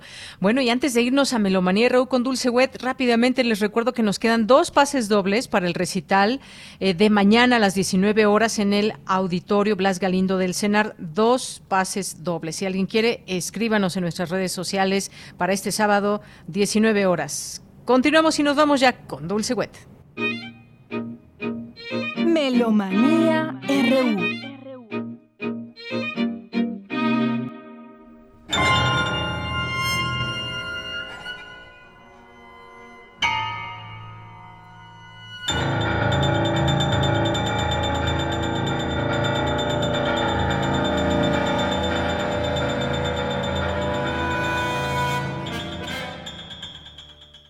Muy buenas tardes, buen provecho y muy buen viaje. Paco Ramírez y Dulce Wet les damos la más cordial bienvenida hoy viernes 11 de marzo del 2022 a Melomanía. El próximo domingo 13 de marzo vamos a celebrar el cumpleaños 70 de Wolfgang Rim, quien nació 13 de marzo, pero de 1952 en Karlsruhe, él es compositor y profesor académico. Ahí precisamente en su lugar de origen, Karlsruhe, es director del Instituto de Música y Medios Nuevos en la Universidad de Música. Ha sido compositor residente en el Festival de Lucerna, en el Festival de Salzburgo, ha sido honrado como oficial de las Órdenes de Artes y Letras en 2001 por un corpus musical que incluye más de 500 obras de gran variedad y estilos y sonidos. RIM trabaja con la materia musical como un work in progress, permanente. Esto quiere decir que siempre se está renovando, indagando y replanteando sobre algunos materiales. Por ejemplo, la obra orquestal Insofene de 1990 fue reescrita por completo dos años después y luego se usó como base para su concierto para piano Shere de 1994. Esta misma obra del concierto para piano fue refundida en otra obra para piano solo, que es un Studie, también de 1994. Esto lo vamos a escuchar también en la obra, por ejemplo, que hoy estamos ahora poniendo atrás como referencia auditiva, que se llama Chifre 1 y que fue compuesta hace 40 años en 1982 y es para piano y siete instrumentos. Chifre 1 evolucionó a 2, 3 y 4 como trabajando los materiales pero de diferente forma. Esto es parte del álbum Volhan Rim, que trae varias obras, un disco editado en 2006 en Holanda por los sellos Etcétera y Radio Nederland, con el Schwemmer Ensemble y Reinberg de Leu en la dirección.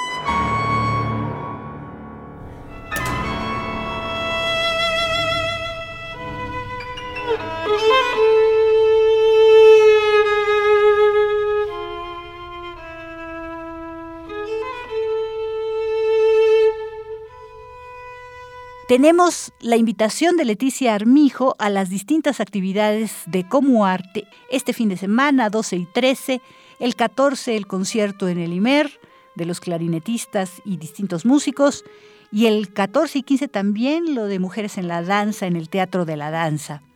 Buenas tardes, melómanos y melómanas de Prisma RU.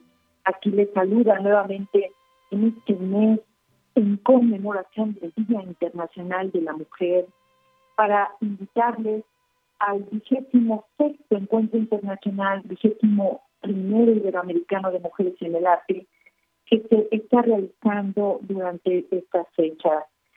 Las mujeres en las artes visuales presentan la exposición Mujeres en el arte en confinamiento. Esta exposición virtual se podrá disfrutar desde nuestra página en internet www.comoarte.org. Igualmente pueden buscarnos en nuestro Facebook y en las redes sociales. El sábado 12, en la sala Manuel M. Ponce del Palacio de Bellas Artes, realizaremos el homenaje y premio Coatlicue, que se le entrega a destacadas artistas mexicanas a las 12 horas, y también el premio Xochipilli participará el trombonista José Miguel Salvador Palacios, la clarinetista Paula Hernández y el clarinetista Alejandro Moreno Ramos, la violista Ana Armal y la pianista Gabriela Pérez Acosta y Ramiro Martínez. Escucharán obras de Claudia Guería, de Alejandra Oyes y Diana Circe Valdez. Mañana mismo, sábado 12, a las 18 horas, se realizará el Seminario Internacional de Estudios de Género en el Arte en el Centro Cultural de España. Participa el español Cali Alonso, Margarita Tortajada, Adrián Velázquez, Claudia Herrerías, Marucia Paola Mayorga y Leticia Armijo. Y el domingo 13, a las 12 horas, en el Anfiteatro Simón Bolívar, podrán disfrutar del concierto Gotas de Ambas. En este concierto va a participar el guitarrista Efraín Escobar, el cuarteto del ART y además va a participar el dúo de pianistas integrado por Alejandra Moreno Ramos y Sebastián Patiño, así como la clarinetista Paula Hernández y Alejandra Moreno. Escucharán obras de Laura Chávez Blanco, Arwen Valdés, Rosa Rodríguez Hernández, Alejandra Oches, Diana Circe y Leticia Armijo. Ese mismo domingo, pasado mañana, 13, en la sala Manuel de Ponce del Palacio de Bellas Artes, podrán disfrutar a las 18 horas del concierto Arrebato. Este concierto lo va a ofrecer el destacado pianista español Calio Alonso, que viene a México gracias al apoyo de Acción Cultural Española. Presentará obras de Rosa María Asco, Carmen Barrada, Chiquiña Gonzaga, Marisa Nestrosa, Nelly Meledara, Aurora Román Cáceres y María Luisa Solórzano. Muchas gracias, que la disfruten.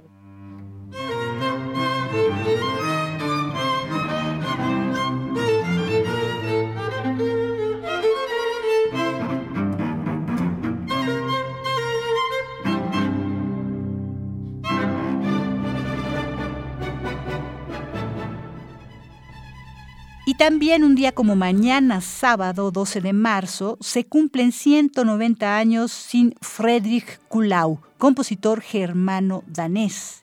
Él fallece en 1832, el 12 de marzo, cerca de Copenhague, Dinamarca, en Linkvik, Taaberg. Friedrich Kuhlau nació en Uelsen, Alemania, y luego de haber perdido su ojo derecho en un accidente, cuando tenía siete años, se puso a estudiar piano en Hamburgo. En 1810 se traslada a Copenhague para no tener que combatir en las guerras napoleónicas. Se convierte en ciudadano danés en 1813. Exceptando algunos largos viajes, vivió ahí hasta su muerte. Fue conocido principalmente como concertista de piano y compositor de ópera danesa, pero fue también responsable de introducir a las audiencias del país la obra de Beethoven, a quien admiraba profundamente.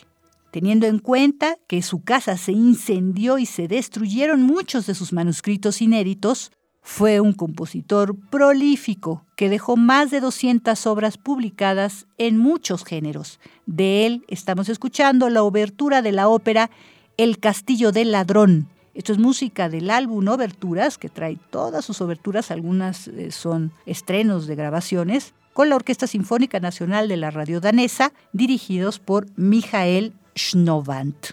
Esto es un álbum de 1992 inglés, producido por el sello Shandos.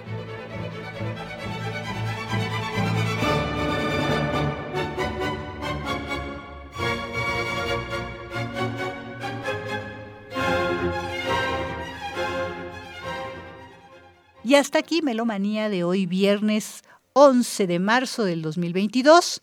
Paco Ramírez y Dulce Wet agradecemos su atenta escucha y sintonía y les deseamos un luminoso y agradable fin de semana. Hasta la próxima.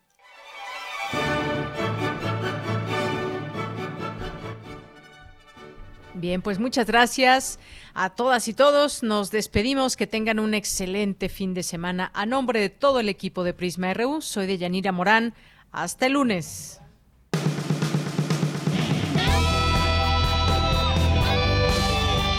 Prisma RU. Relatamos al mundo.